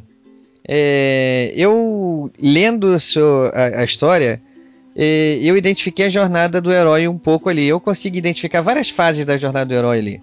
Eu não fiquei procurando e nem parei para analisar se estão todas ali, se eu consigo identificar cada etapa, mas algumas me saltaram assim aos olhos. Isso foi uma coisa consciente? Você planejou, quando você disse que você planejou a história, essas etapas da jornada do herói lá vieram consciente, não? Não. Isso foi, foi sem querer, mas aí a resposta do PH se faz presente de novo. Porque eu estudei muito Joseph Campbell durante os meus primeiros anos de, de fascínio por Star Wars. Estudei pra caramba. Até hoje eu idolatro o que o Campbell faz. Toda vez que dá vontade, eu coloco aquelas entrevistas do Poder do Mito e assisto, eu tenho livro. Eu, eu tenho DVD também. É, eu releio. Aliás, um belo de um DVD, se você não tem, compre. Mas tenho. Saiu pela. Foi um programa exibido na cultura, né? E aí eles fizeram um especial muito, muito bacana do, do Campbell falando sobre o poder do mito, sobre as máscaras da sociedade, sobre Star Wars. É, é muito legal. Então não foi, não foi consciente, porque acho que a coisa que eu mais fiz, Ricardo, foi estruturar quem era o repórter. E na hora que ele estava estruturado, essa coisa surgiu sem querer e eu fui deixando ele seguir o caminho dele até chegar ao final. E, mas foi, tem o buraco, tem tem tem os tem os ritos, tem as escolhas, tem, tem praticamente tudo ali. Mas não foi foi sem querer, não, não pensei. Então essa cena simboliza esse pedaço, ou essa cena quer dizer tal coisa. Não, as cenas elas são elas são reflexos de de quem eu gostaria que o personagem fosse. Então não teve nada uh, pronta, né, nada claro nesse sentido, mas está lá, inegável. Por mais que tivesse sido consciente, eu não veria mal nenhum que a coisa tivesse sido construída dessa maneira. Né? Porque quando a gente estuda lá a jornada do herói, a gente aprende o seguinte: isso aqui é um mapa, é, é, é uma bússola para te ajudar a sair do ponto A e chegar no ponto B. Né? Da, do, da história lá do que você quer contar, até como você vai chegar lá no final e ter contado sua história. Mas se conhecer essas etapas e usar é, usá-las na, na, sua na, na, sua história, não vejo mal nenhum. É o que, o que vem de, de, de virtude ali do, do escritor é, é a maneira como ele vai usar aquilo, né? E como ele vai transgredir um pouco para lá, um pouco para cá, um pouco como ele vai disfarçar um pouco então, assim, não, não acho demérito alguém usar isso, ou, ou como você falou, você está usando talvez até inconscientemente, né? Eu acho. Eu, é, é, uma das maneiras de contar a história. É, a jornada do herói tá aí para todo mundo usar, ela não é propriedade de ninguém.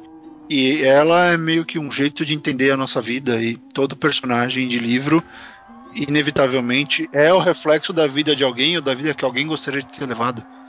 Então, é a mesma coisa que querer falar, ah, eu vou escrever fantasia, mas eu, eu não posso fazer nada que o Tolkien fez. Então você não vai escrever nada, nego, porque tá lá, né? Tá, tá, estrutura tá feita. Uma outra curiosidade que me surgiu também ao longo da leitura foi o seguinte: eu é, acabei confundindo a figura do repórter com o Fábio Barreto. Eu acabava achando que quando, quando eu via as situações que ele estava vivendo, a, a, cara que eu emprestei pro personagem era a cara do Fábio Barreto. É, o, o quanto você botou de você nele? PH, posso, posso citar o Suassuna? Por favor. Posso eu? Pô, diga, cite, cite. PH sabe a resposta. O repórter, Ricardo, é o que o Barreto queria ser. é isso aí. PH é tão lindo, falei, olha lá. Cara, vou começar a vender o fim do fim do mundo como meu, cara. Já faz parte dele, PH. Na próxima edição já tem que ter lá agradecimento PH Santos Lindo. Não, mas me fala, essa, já, essa, já, que eu dei a, essa, a, a, resposta óbvia, mas é, por quê? Porque aí aí é uma coisa que eu acho muito legal do processo das entrevistas, que a entrevista muita gente faz achando que é, é só o jabá, né? E aliás, dói, assim, é triste ver que tem algumas, alguns imbecis que só veem isso, só olham para o jabá. Mas para o autor, a entrevista é um processo muito interessante. Porque ela faz com que você pense em coisas que ou você não pensou, ou que você reveja suas decisões por outro prisma.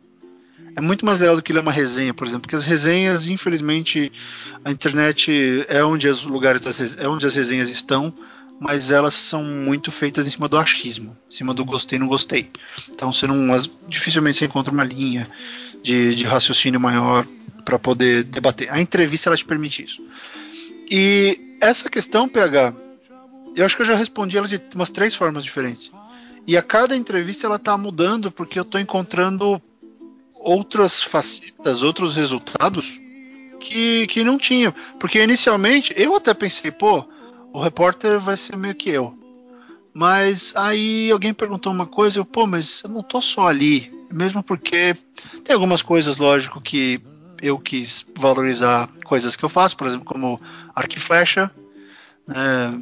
E crianças, eu pratico arco e flecha muito antes da autora dos Jogos Vorazes sequer pensar em plagiar o 1984, tá? Ah, tá bom, não é plágio, mas enfim, se inspirar e falar que inventou, né, do zero.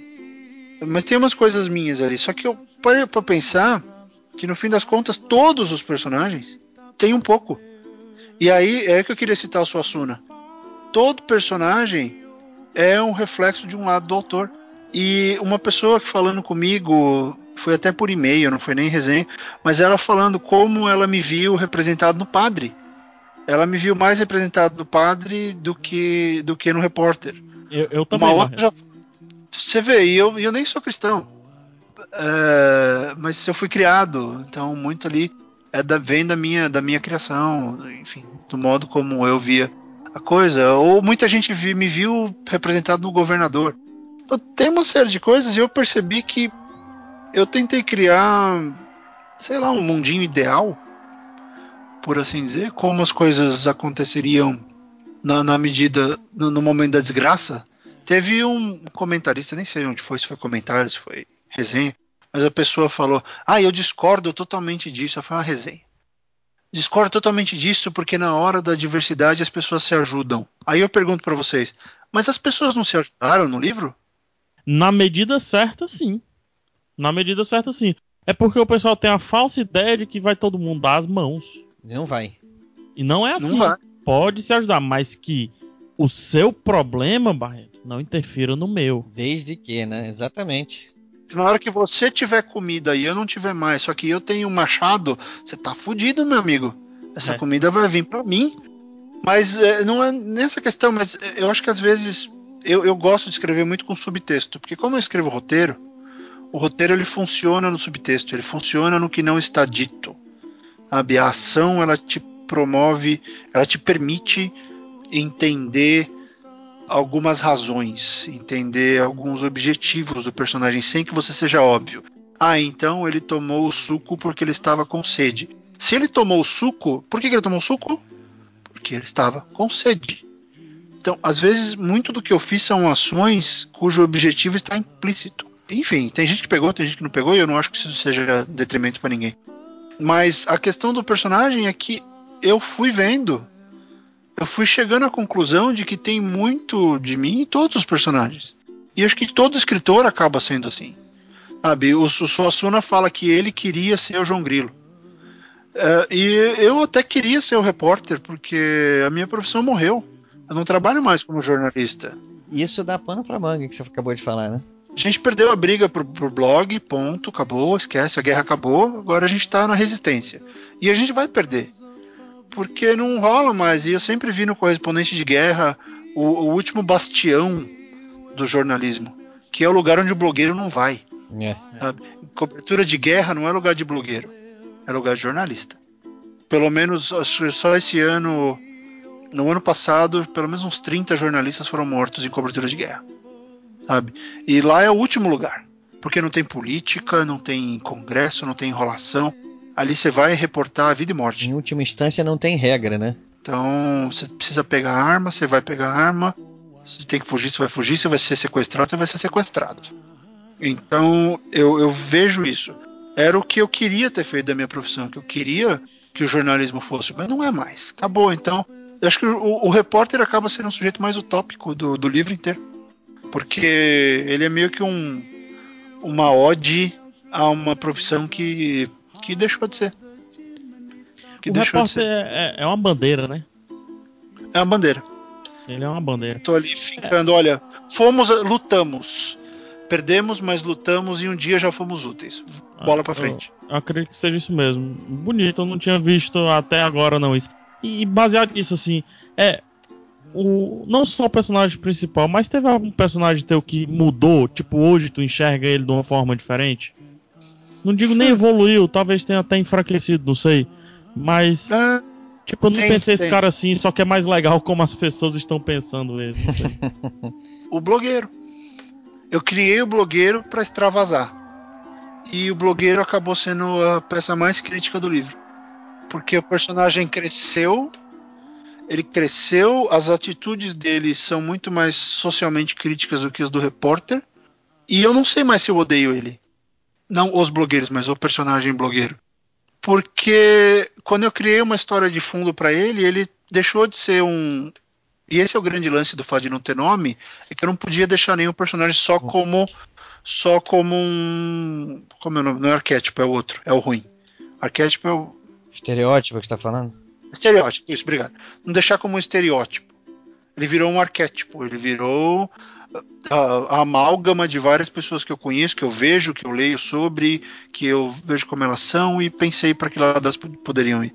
Então ele evoluiu bastante. Ele era um cara que foi criado para ser odiado e não sei, eu tenho um certo respeito pela, pela plausibilidade dele. Ó, vou te dar um feedback aqui que talvez não seja até novo sobre ele, mas eu não vi muito ele com esse discurso socialmente crítico não.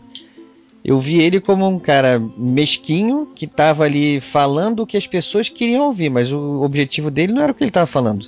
É, mas aí você pare pra pensar, pare e pensa na influência dele, não no que ele tava falando. É verdade. O que, que ele faz? Ele é o cara mais efetivo em termos de realizar alguma coisa. Talvez ele seja carismático. E ele tá usando isso de uma maneira ruim. Ele, ele é um mobilizador. É uma fé, né? Tá, tá, usando isso de uma maneira ruim, mas aí você para e pensa, bom, ele mobilizou, deu certo, foi de uma maneira ruim, mas ele chegou no objetivo, ele mobilizou. Né? Enquanto isso, o outro cara tentando ser bonzinho e fazer as coisas certas não mobilizou tanto. Mas ele mobilizou de uma maneira, assim, ele está usando aquilo como massa de manobra para atingir objetivo pessoal, individual. Mas isso que eu estou dizendo, pensa, pensa no resultado, não, não no meio dele. Pensa no que de fato ele, ele, ele conseguiu. O que ele fez, o tamanho do que ele fez. Eu, eu vejo assim, essa minha linha de defesa dele uhum. é nesse sentido pensando no que, no que aconteceu por causa dele. Concordo totalmente com você. Foi mesquinho, foi arrogante, foi para fazer o que ele queria. Mas grandes realizações surgem de atos atos mesquinhos ou individuais, e aí eu cito Asimov, que tem uma coisa muito bacana na Fundação, eu adoro Fundação.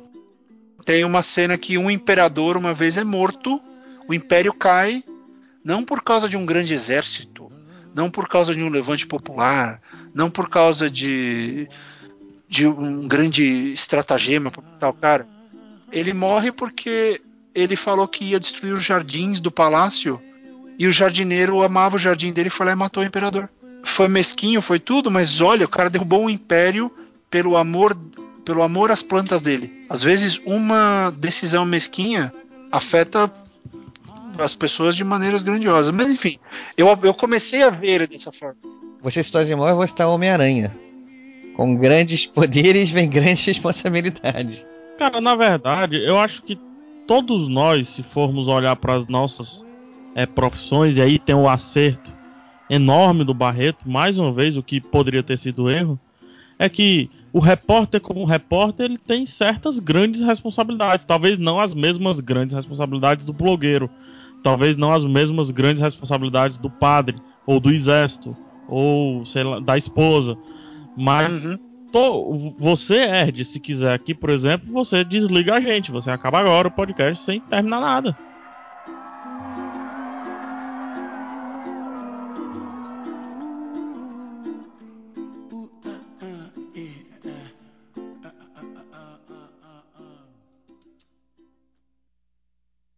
Desculpe, gente, uma brincadeirinha, não me aguentei. Vamos voltando. Como da mesma forma, eu posso criar uma polêmica infundada em nada. E por eu ter alguns seguidores a mais, o pessoal vai dizer, poxa, mas o podcast lá do Ed realmente é ruim. O PH falou certo. Então eu acho que a gente tem pequenos, grandes poderizinhos, assim, sabe? Que se realmente a gente não for usar pro bem, cara, aí vira. Não é nem o filho do filho do filho do mundo, não. É o filho da puta do mundo. matou a pau. Puta, né? Vai pegar, matou a pau. E é bem por aí, acho que é por isso que eu, eu sempre bato na tecla da, da crítica social, porque tem para todo mundo ali. E eu me reanalisei durante o processo e até hoje, eu já reli o livro umas três vezes depois que saiu. E eu fico pensando, e vem as perguntas, e o blogueiro não era nada disso. E eu, como falei, você tá certo. Mas eu comecei a ver o, bigger picture, né? Comecei a ver o, o quadro inteiro, em vez de ficar só em cima do que ele fala, do que ele faz. Não, ele é um mala. Mas até aí o repórter também é. Tem cena que você fala, filho uma puta, dá uma tabefe na sua cara, você ficar quieto e parar de fazer merda, repórter. Então tem os dois. Tanta, é tanta coisa, você vê que loucura, é tanta coisa que a gente pode falar, um monte de coisa que eu não pensei, que é, é, é a parte bacana de ler. Puta, que se deixar a gente ficar cinco horas aqui falando de uma história. Isso, é, o trabalho do escritor é esse, né? Você tem que fazer escolhas, né? E as suas foram feitas e isso é o seu livro. E o trabalho do leitor também é fazer escolhas, cara. É. Gostei de pegar. É muito parecido também com, com o trabalho do escritor, quer queira, quer não. Só, só que não escreve, né?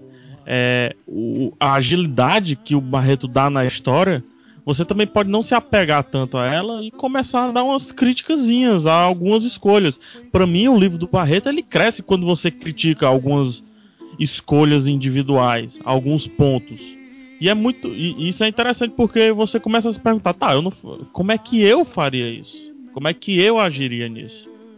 Né? Aí você olha que dificuldade fica a cabeça do escritor na hora que tá, tá pensando que ele tem que ser o radialista, mas ele também tem que ser o blogueiro, mas ele também tem que ser o governador. Não, e ele tem que fazer discursos antagônicos, ambos, é. é ambos críveis, né? ambos racionais, né? Exatamente. E que não sejam antagônicos por definição, mas eles têm que ser ideias vindas de pessoas diferentes, de backgrounds diferentes, com objetivos diferentes. Ou seja, então não é só o contraponto. É, não é só o contraponto pelo contraponto. Ah, eu gosto de azul, não, mas vermelho é melhor. Porque senão o diálogo é, é fica bobo. Uhum. E aí entra no previsível, fica ruim. O diálogo também, o diálogo é o que mais avança a história, porque tudo que eles falam tem a ver com quem eles são, porque tudo ali está definindo, né?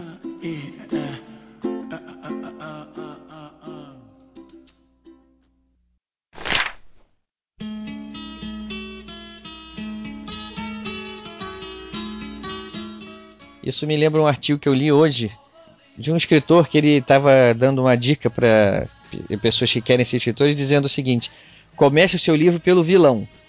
E ele começa a dar exemplos de vilões que ele admira na história, tanto do cinema, da literatura, que ele diz o seguinte: Eu adoro quando o vilão chega e expõe os seus pontos de vista e que explica ele ter aquela conduta, e que a gente acaba sempre dizendo, pô, esse cara pode ser o que for, mas ele tem razão no que ele está dizendo. E quando você começa, consegue criar essa empatia com o vilão, acho que você ganha o leitor, né? Ou o espectador. Creio, Dependendo creio que sim. do livro, sim. Eu acho que pode ser levado não só pro vilão, mas para qualquer tipo de personagem. Qualquer personagem, eu, eu concordo com você, PH. Pra qualquer um, qualquer um, até, o, até pro narrador. A gente às vezes pensa que o narrador não tem motivos, né? Mas o narrador ele tem alguns objetivos ali.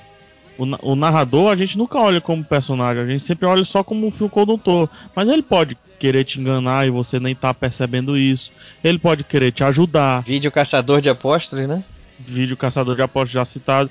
O eu não sei, eu acho que dá para aplicar tudo, sabe? Esse lance da, da não falo da descrição, mas da empatia que você causa, causa em cada um dos personagens. Você tá até um livro que eu, que eu li há um tempo atrás chamado Meu Nome é Vermelho, do ganhador do Nobel, o livro, cada capítulo, ele é narrado em primeira pessoa, mas por um personagem diferente do livro. E ele não identifica de cara quem é aquele personagem. Mas isso no início causa um pouco de confusão, mas a partir do momento que a história começa a desenvolver, o leitor, assim, o capítulo começou, ele já identifica quem está falando. E isso, para você ver como esse, esse, lance que o PH está falando narrador é importante. O narrador tem a agenda dele também, né? Tem. Mas aí, aí, eu, aí eu lanço uma pergunta, que, que isso surgiu várias vezes nessa conversa. O fato do, da estrutura ou do, do estilo diferente ser encarado como um incômodo ou com alguma coisa que causa estranhamento. Por que diabos isso? Parece que o, o, diferente é sempre, sempre parece que a primeira impressão ela é, ela sempre vai ser negativa, porque parece que você sai, se você sai da narrativa da narrativa gradual tradicional lá, sabe, é, literal, como que é o nome disso? Linear, você quer dizer? Ah, cara. Linear, perdão. Então, quando você pelo jeito é só sair da narrativa linear que tudo é estranho, tudo causa estranhamento. É, é, isso é uma coisa que eu tenho sentido. Eu posso responder por mim. Eu acho o seguinte: é, eu, eu, eu, tenho assim, a, a, priori, a princípio, o preconceito antes de ler vai me dizer o seguinte: hum, tem coisa esquisita aí, já vou ficar com o pé atrás. Mas a partir do momento que você começa a ler e você vê que aquilo realmente não faz nenhuma falta, ou pelo contrário, é uma, é uma característica até interessante do livro, o problema acabou. Né, o problema é você levar esse preconceito até o fim, dizer assim, ah, mas não podia, ele tinha que ter dado nome pro, pro personagem, ele tinha que ter feito. Pois, sinceramente, para mim, cara, é... vai ser até uma reflexão difícil que eu vou propor pro pessoal. Deixa aí nos comentários o que, é que vocês acham. Mas eu acho que o preconceito na literatura e no cinema, enfim, na arte, ele, ele é muito válido. Ele é muito importante. Opa, isso é uma posição forte. Por quê? o, o, o, preconceito te faz ser mais cuidadoso com o que você está recebendo. O preconceito deixa você sempre alerta. E o preconceito faz a melhor coisa do mundo, cara, que você pode ter com a arte, que é ser chocado. Quando hum. Quando o autor te vence e vence o preconceito, ele te chocou se eu não tivesse preconceito com, com o livro do Barreto, como eu tive com relação ao nome dos personagens, voltando a, a esse ponto, ele não teria me chocado. Então seria o livro do Barreto. Não o livro do Barreto que me chocou. É tanto que quando eu vou apresentar, eu digo, cara, assim, ele fez coisas que eu, eu não faria, mas que, caraca, ele me chocou. Porque o, o preconceito quebrado é melhor do que um, um, copo que já tá cheio, você coloca mais água para quê, cara? Eu entendi o que você quer dizer. O, é, assim, o, o, o, leitor acabou ganhando, né? A partir do momento que ele começou com preconceito e esse preconceito foi vencido, Sim. ele abriu a mente, né? É, o Só preconceito. Que aí ele tem que estar tá disposto a ser quebrado, né? Com certeza. Com certeza. quando o leitor entra, assim, ó, é assim que eu gosto, se não for assim já era. É, isso que é o problema. Isso que o, Fab, que o Barreto agora falou é que é o problema. Quando a pessoa não tem jogo de cintura, né? Não está disposta a, a novidade. É porque o que eu acho que não, não, não, pode acontecer, eu não digo nem o lance do peito aberto, assim, de, ou de dar uma chance. Mas isso eu não falo de, litera, de literatura, não, tá? Falo falando de vida mesmo. Humildade, né, cara? Exatamente. Humildadezinha, né?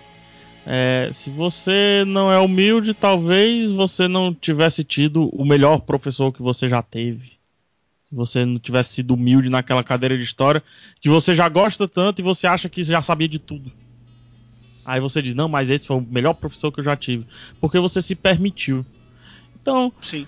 É, tudo, se tudo que a gente fizer com humildade, mas mesmo tendo as coisas ruins, preconceito é uma coisa ruim, é uma palavra ruim, né? O preconceito, tudo.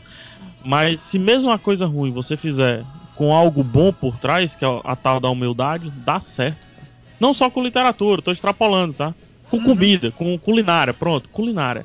O que você está falando sobre o leitor entrar com, já com preconceito, mas ele ter a humildade de se deixar é, surpreender, é assim, eu, eu afirmo sem medo de errar que isso é a experiência de 100% dos leitores. Acontece quando vem a palavra preconceito em questão, aí todo mundo fala: ah, não, preconceito é uma coisa ruim. Eu não tenho. Né? Mas eu duvido, você carrega a sua história, você carrega as suas visões de mundo para aquele livro que você vai começar a ler. Sem dúvida. E, e, isso é já o teu preconceito, né? É, é o, é, é isso que você está trazendo lá já, é que você vai, vai, vai deixar ele ser. É, alargar as fronteiras de seu preconceito com aquela experiência que tá tendo nova, ou você simplesmente fechar e falar, não, tô impermeável, isso aqui não vai entrar, é horrível, tchau. Os melhores livros que eu li, os melhores filmes que eu assisti, eles começaram de um simples preconceito. Exemplo muito simples que eu, que eu dou, ninguém vai conhecer, e, e, como é bom isso, mas pouca gente vai conhecer. É, no colégio, quando eu fui ler um livro chamado Dizem que os cães veem coisas, eu sempre falo essa história. Foi o maior uhum. preconceito da minha vida. Eu gostar de um autor cearense de um livro de conto. Dizem que os cães veem coisas, eu ri do título, cara. E, e, hoje, dizem que os cães veem coisa, pra mim, isso eu, eu, eu gostaria de, de colocar, sei lá, envolto a ouro na minha casa. Olha que legal. Porque não, não só o livro é bom, mas, cara, ele deu socos, ele, ele me esmurrou, ele me levou pro chão, fez jiu-jitsu e eu dei o tap out, cara. Entendeu? É, como diz no jargão, eu abri pro Moreira Campos. né? Então, se eu não tivesse ido com preconceito, será que o Dizem que os cães vêm coisas, que é um livro simples, tá? Dizem que os cães vêm coisas teria sido o livro da minha vida? É um livro simples para quem, Pierre? É um livro, cara, ele, ele, ele, ele, não é, ele não é complexo, ele não precisa ser complexo, não, não precisa, se vende... exatamente. Pois é. Ele, cara, ah, bicho, eu, eu, vou, eu tô relembrando agora. Eu vou ver tudo agora na minha vida com preconceito. Ih, pronto. pronto. Ele vai vir agora, vai ser o Rafael Preconceituoso Santos. Sou preconceituoso. PH, você é um preconceituoso, eu vou dizer. Que baita de um elogio, cara. Eu sou transparente então, né? Tô sendo é. Olha ai, só, ai. o Barreto tá, tá divertido demais esse, essa, essa descoberta do PH aqui. tá, tá boa, tá boa.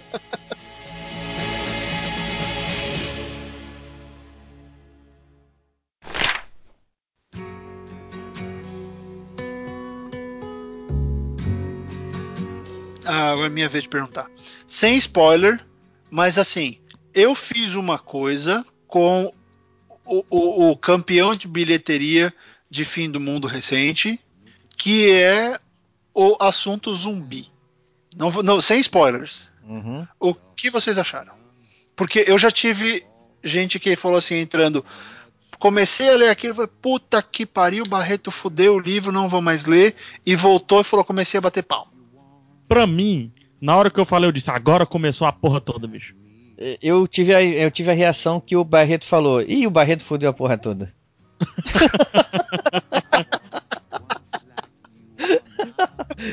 Aí depois eu, eu, eu, eu, entendi. Depois eu entendi, assim, sem, sem poder dar spoiler, né? Que é difícil justificar a, a mudança de perspectiva, mas é, ficou, ficou ok, ficou legal depois lá, né?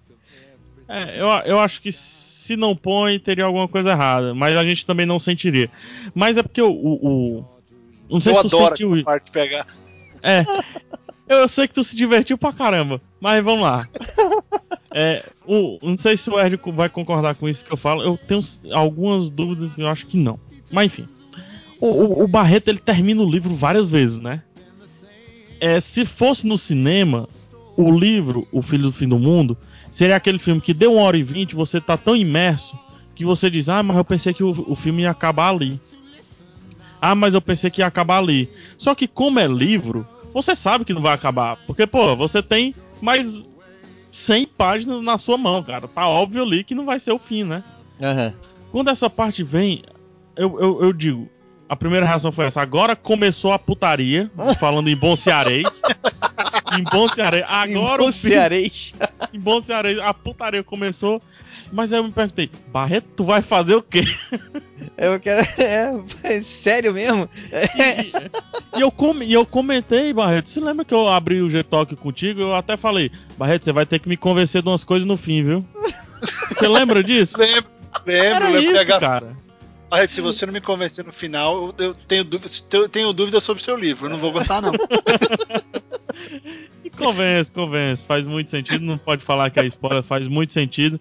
E deixa o autor brincar, né, cara? Deixa o escritor beber a cervejinha dele enquanto tá escrevendo, né, vai? O cara foi foda, né? Eu vou botar zumbi. Isso é um easter egg, né, o Barreto? Tem sua função ali, mas foi um, um jeito de, também de. Se divertir, né? Não, em vez de eu ficar jogando referência para todo lado no livro, que tem uma porrada de referência escondida lá. Outro dia mesmo tentei fazer uma promoção para tem uma referência de Senhor dos Anéis lá que ninguém pegou. Ó, tem Senhor dos Anéis, tem Cidadão Kane, tem Rock and Roll Clássico, tem Star Wars, tem, tem não, não várias fala, deixa, eu, deixa eu procurar. Não, Não, vou fala, falar, tem um monte de coisa lá e que aí que foi legal, porque o lance do risco de não ter o nome e de também não ter a cidade nem o país onde acontece. Porque dá um puta de um trabalho. Aliás, uma, uma curiosidade, eu comecei lendo o livro e na minha cabeça o país era os Estados Unidos. Até pelo nível de organização da sociedade mesmo, dos militares é, imediatamente tomando frente da situação, ter os silos, abrigos nu- nucleares ali, eu botei na minha cabeça que era Estados Unidos. Aí daqui a pouco vem a adaga atravessando outro país, né, o espaço aéreo de outro país. Eu pensei, ué, mas como assim? Porque ele viajou para encontrar um abrigo nuclear que fica ali dentro mesmo, que caminho que ele tomou para voltar que ia passar no espaço aéreo de outro país? Ele, ele usou o wormhole. É, buraco. uma dobra espacial ali. que, Mas esse foi o ponto, Ed. Montar um quebra-cabeça que, que não desse pra identificar. Porque, quer ver, a, a redação do jornal é a redação do Estadão que fica em São Paulo. ó, Então tem, tem várias coisas de vários lugares por onde eu passei, das minhas viagens, lugares que eu conheci. Tem um pouco de Londres, tem um pouco daqui, tem um monte de Brasil. Tem vários lugares. Eu juntei tudo pra, pra que realmente não tivesse essa questão do país pra não ficar. Mas, pô, dá trabalho, porque sei lá, se eu escrevo, o cara comeu pastel. Putz, ele tá no Brasil se ele comeu pastel, ou na China, né? né? Ou na Ué, China. Pois é. Se for E, ah, tapioca, aqui- é no Ceará. Ou na Bahia. Ou na Bahia. Mas sei lá, então é- essa coisa de escrever sem a identificação, sem o nome ou sem o lugar, o lugar, sem a língua, sem nada que desse dica também elevou o nível de dificuldade pra pegar.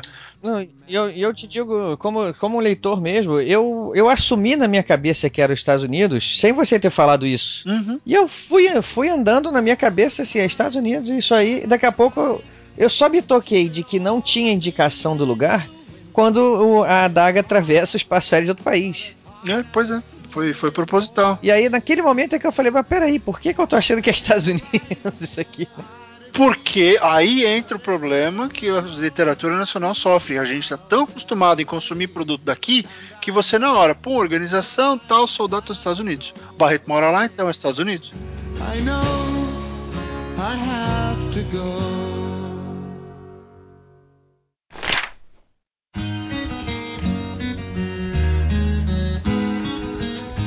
Então acho que é isso aí, né, Barreto? Vamos finalizar aqui agora. Então, tem mais alguma alguma outra coisa que você queira dizer aí? O microfone é teu agora. Vamos lá. Ah, não, acho que eu falei bastante, né? Vocês têm mais pergunta, alguma coisa? Alguma outra passagem que a gente Tem, o próximo livro, quando? Próximo livro, sinopse. Se tudo der certo e o amigo Rafael Dracon quiser e assim desejar, já, tô escrevendo o próximo livro. É uma ficção científica mais hard, por assim dizer, e sai ano que vem. né? Então, Eu 2014. acho, eu acho que o Red não vai fazer o papel dele de colega que convidou. Se ele não lançar o desafio, lança Dracon. Lança Dracon? Olha, eu gosto de ler ficção científica também, então assim, é um desafio que eu lanço com prazer. Dracon, se vira aí, Dracon. O nome do livro, em inglês pelo menos, é Snow Globe. Talvez fique assim em português também. E tem alguma sinopse que possa adiantar já? Não, ainda não, não vou falar nada. Senão eu pego pra É mim. só ficção científica e, e, e tem esse nome. Vamos ver quem digita mais rápido então, PH ou Barry. É, vamos começar a corrida armamentista. Então vamos lá, pessoal. Eu queria agradecer muito aqui ao PH por ter abrilhantado aqui o nosso programa com esse sotaque aí famoso na internet, aqui na podosfera brasileira, né, PH? É, você, pô, você tá dizendo, cara? Quem é que, afinal de contas, quem é que tem sotaque? Sou eu ou você, né? Cara, Só pra vocês mim, dois, eu, eu não não tenho. tenho sotaque. Não, mas é evidente que o sotaque é só você que tem, é evidente isso. Não... Olha, olha o preconceito. ah, isso preconceito. Ainda bem, ainda bem. Eu tô, eu tô aqui justamente provocando para você falar. Não, mas vamos lá, eu quero agradecer mesmo PH a, a participação dele aqui. Aproveitar para dizer mais uma vez o pro, pro Jurandir aí, para quem estiver ouvindo, que o Rapadura sempre foi uma nossa, uma influência nossa. E o PH não podia deixar de, não podia ser diferente, né? Também sempre foi um, uma admiração aqui e é uma honra ter vocês aqui com a gente. PH, muito obrigado. Eu que agradeço, cara. Falar falar de, de literatura já é bom. Agora de literatura de um nobre amigo, mais do que um amigo, um nobre amigo, é melhor ainda, né, meu amigo? É, não tem dúvida. A gente se diverte, né? A gente se diverte. Barreto, um grande abraço para você também. Muito obrigado pela tua participação, pela tua paciência de vir aqui falar mais uma vez do teu livro. Aliás, não precisa ter paciência, né? a gente gosta de falar da cria, né? Ah, é sempre bom e felizmente assim, tô fechando com chave de ouro, acho que o, o Ghostwriter é o último podcast que eu tô gravando durante a campanha mais efetiva mesmo. Daqui para frente é foco no Snow Globe. Então é legal fechar com um clima tão gostoso falando de tantas, fazendo tantas descobertas, né? E obrigado aí, ouvinte do Ghostwriter. Quem quiser seguir no Twitter é Hollywood. E compra o livro Filhos do Fim do Mundo. A gente falou pouco o nome do livro, que coisa, é tão bom isso. É, a gente né? discute o que tem dentro e não a capa, né? Então, Filhos do Fim do Mundo, tá aí, ainda tem exemplares, tá, tá vendendo bem, mas já tá começando a dar pinta que vai acabar. Então, fica de olho, tem na cultura, tem na travessa. E não compre da Saraiva, porque a Saraiva não entrega. Então já aviso. Olha. Saraiva tá com uma mania boba, ela aceita pedido e depois de uma semana cancela o pedido falando que não não está disponível no fornecedor. E está disponível no fornecedor, veja só coisa. Problemas aí, pessoal da Saraiva, vamos, vamos ver isso aí, hein? Tem que ver isso aí. É, é tá meio estranho isso. Mas enfim, é, obrigado aí pela oportunidade. Pô, showzaço. Finalmente a gente conseguiu gravar junto, né, Ricardo? É, pois é, a gente tem planos aí já. Tem um tal de New Game aí que tá enrolando. Tá, o do New Gamer não sai, mas vai, vai sair outro e não vai sair o New Gamer, mas vamos que vamos. Vamos que vamos, então. Isso aí, pessoal. Obrigado a todo mundo e até a próxima.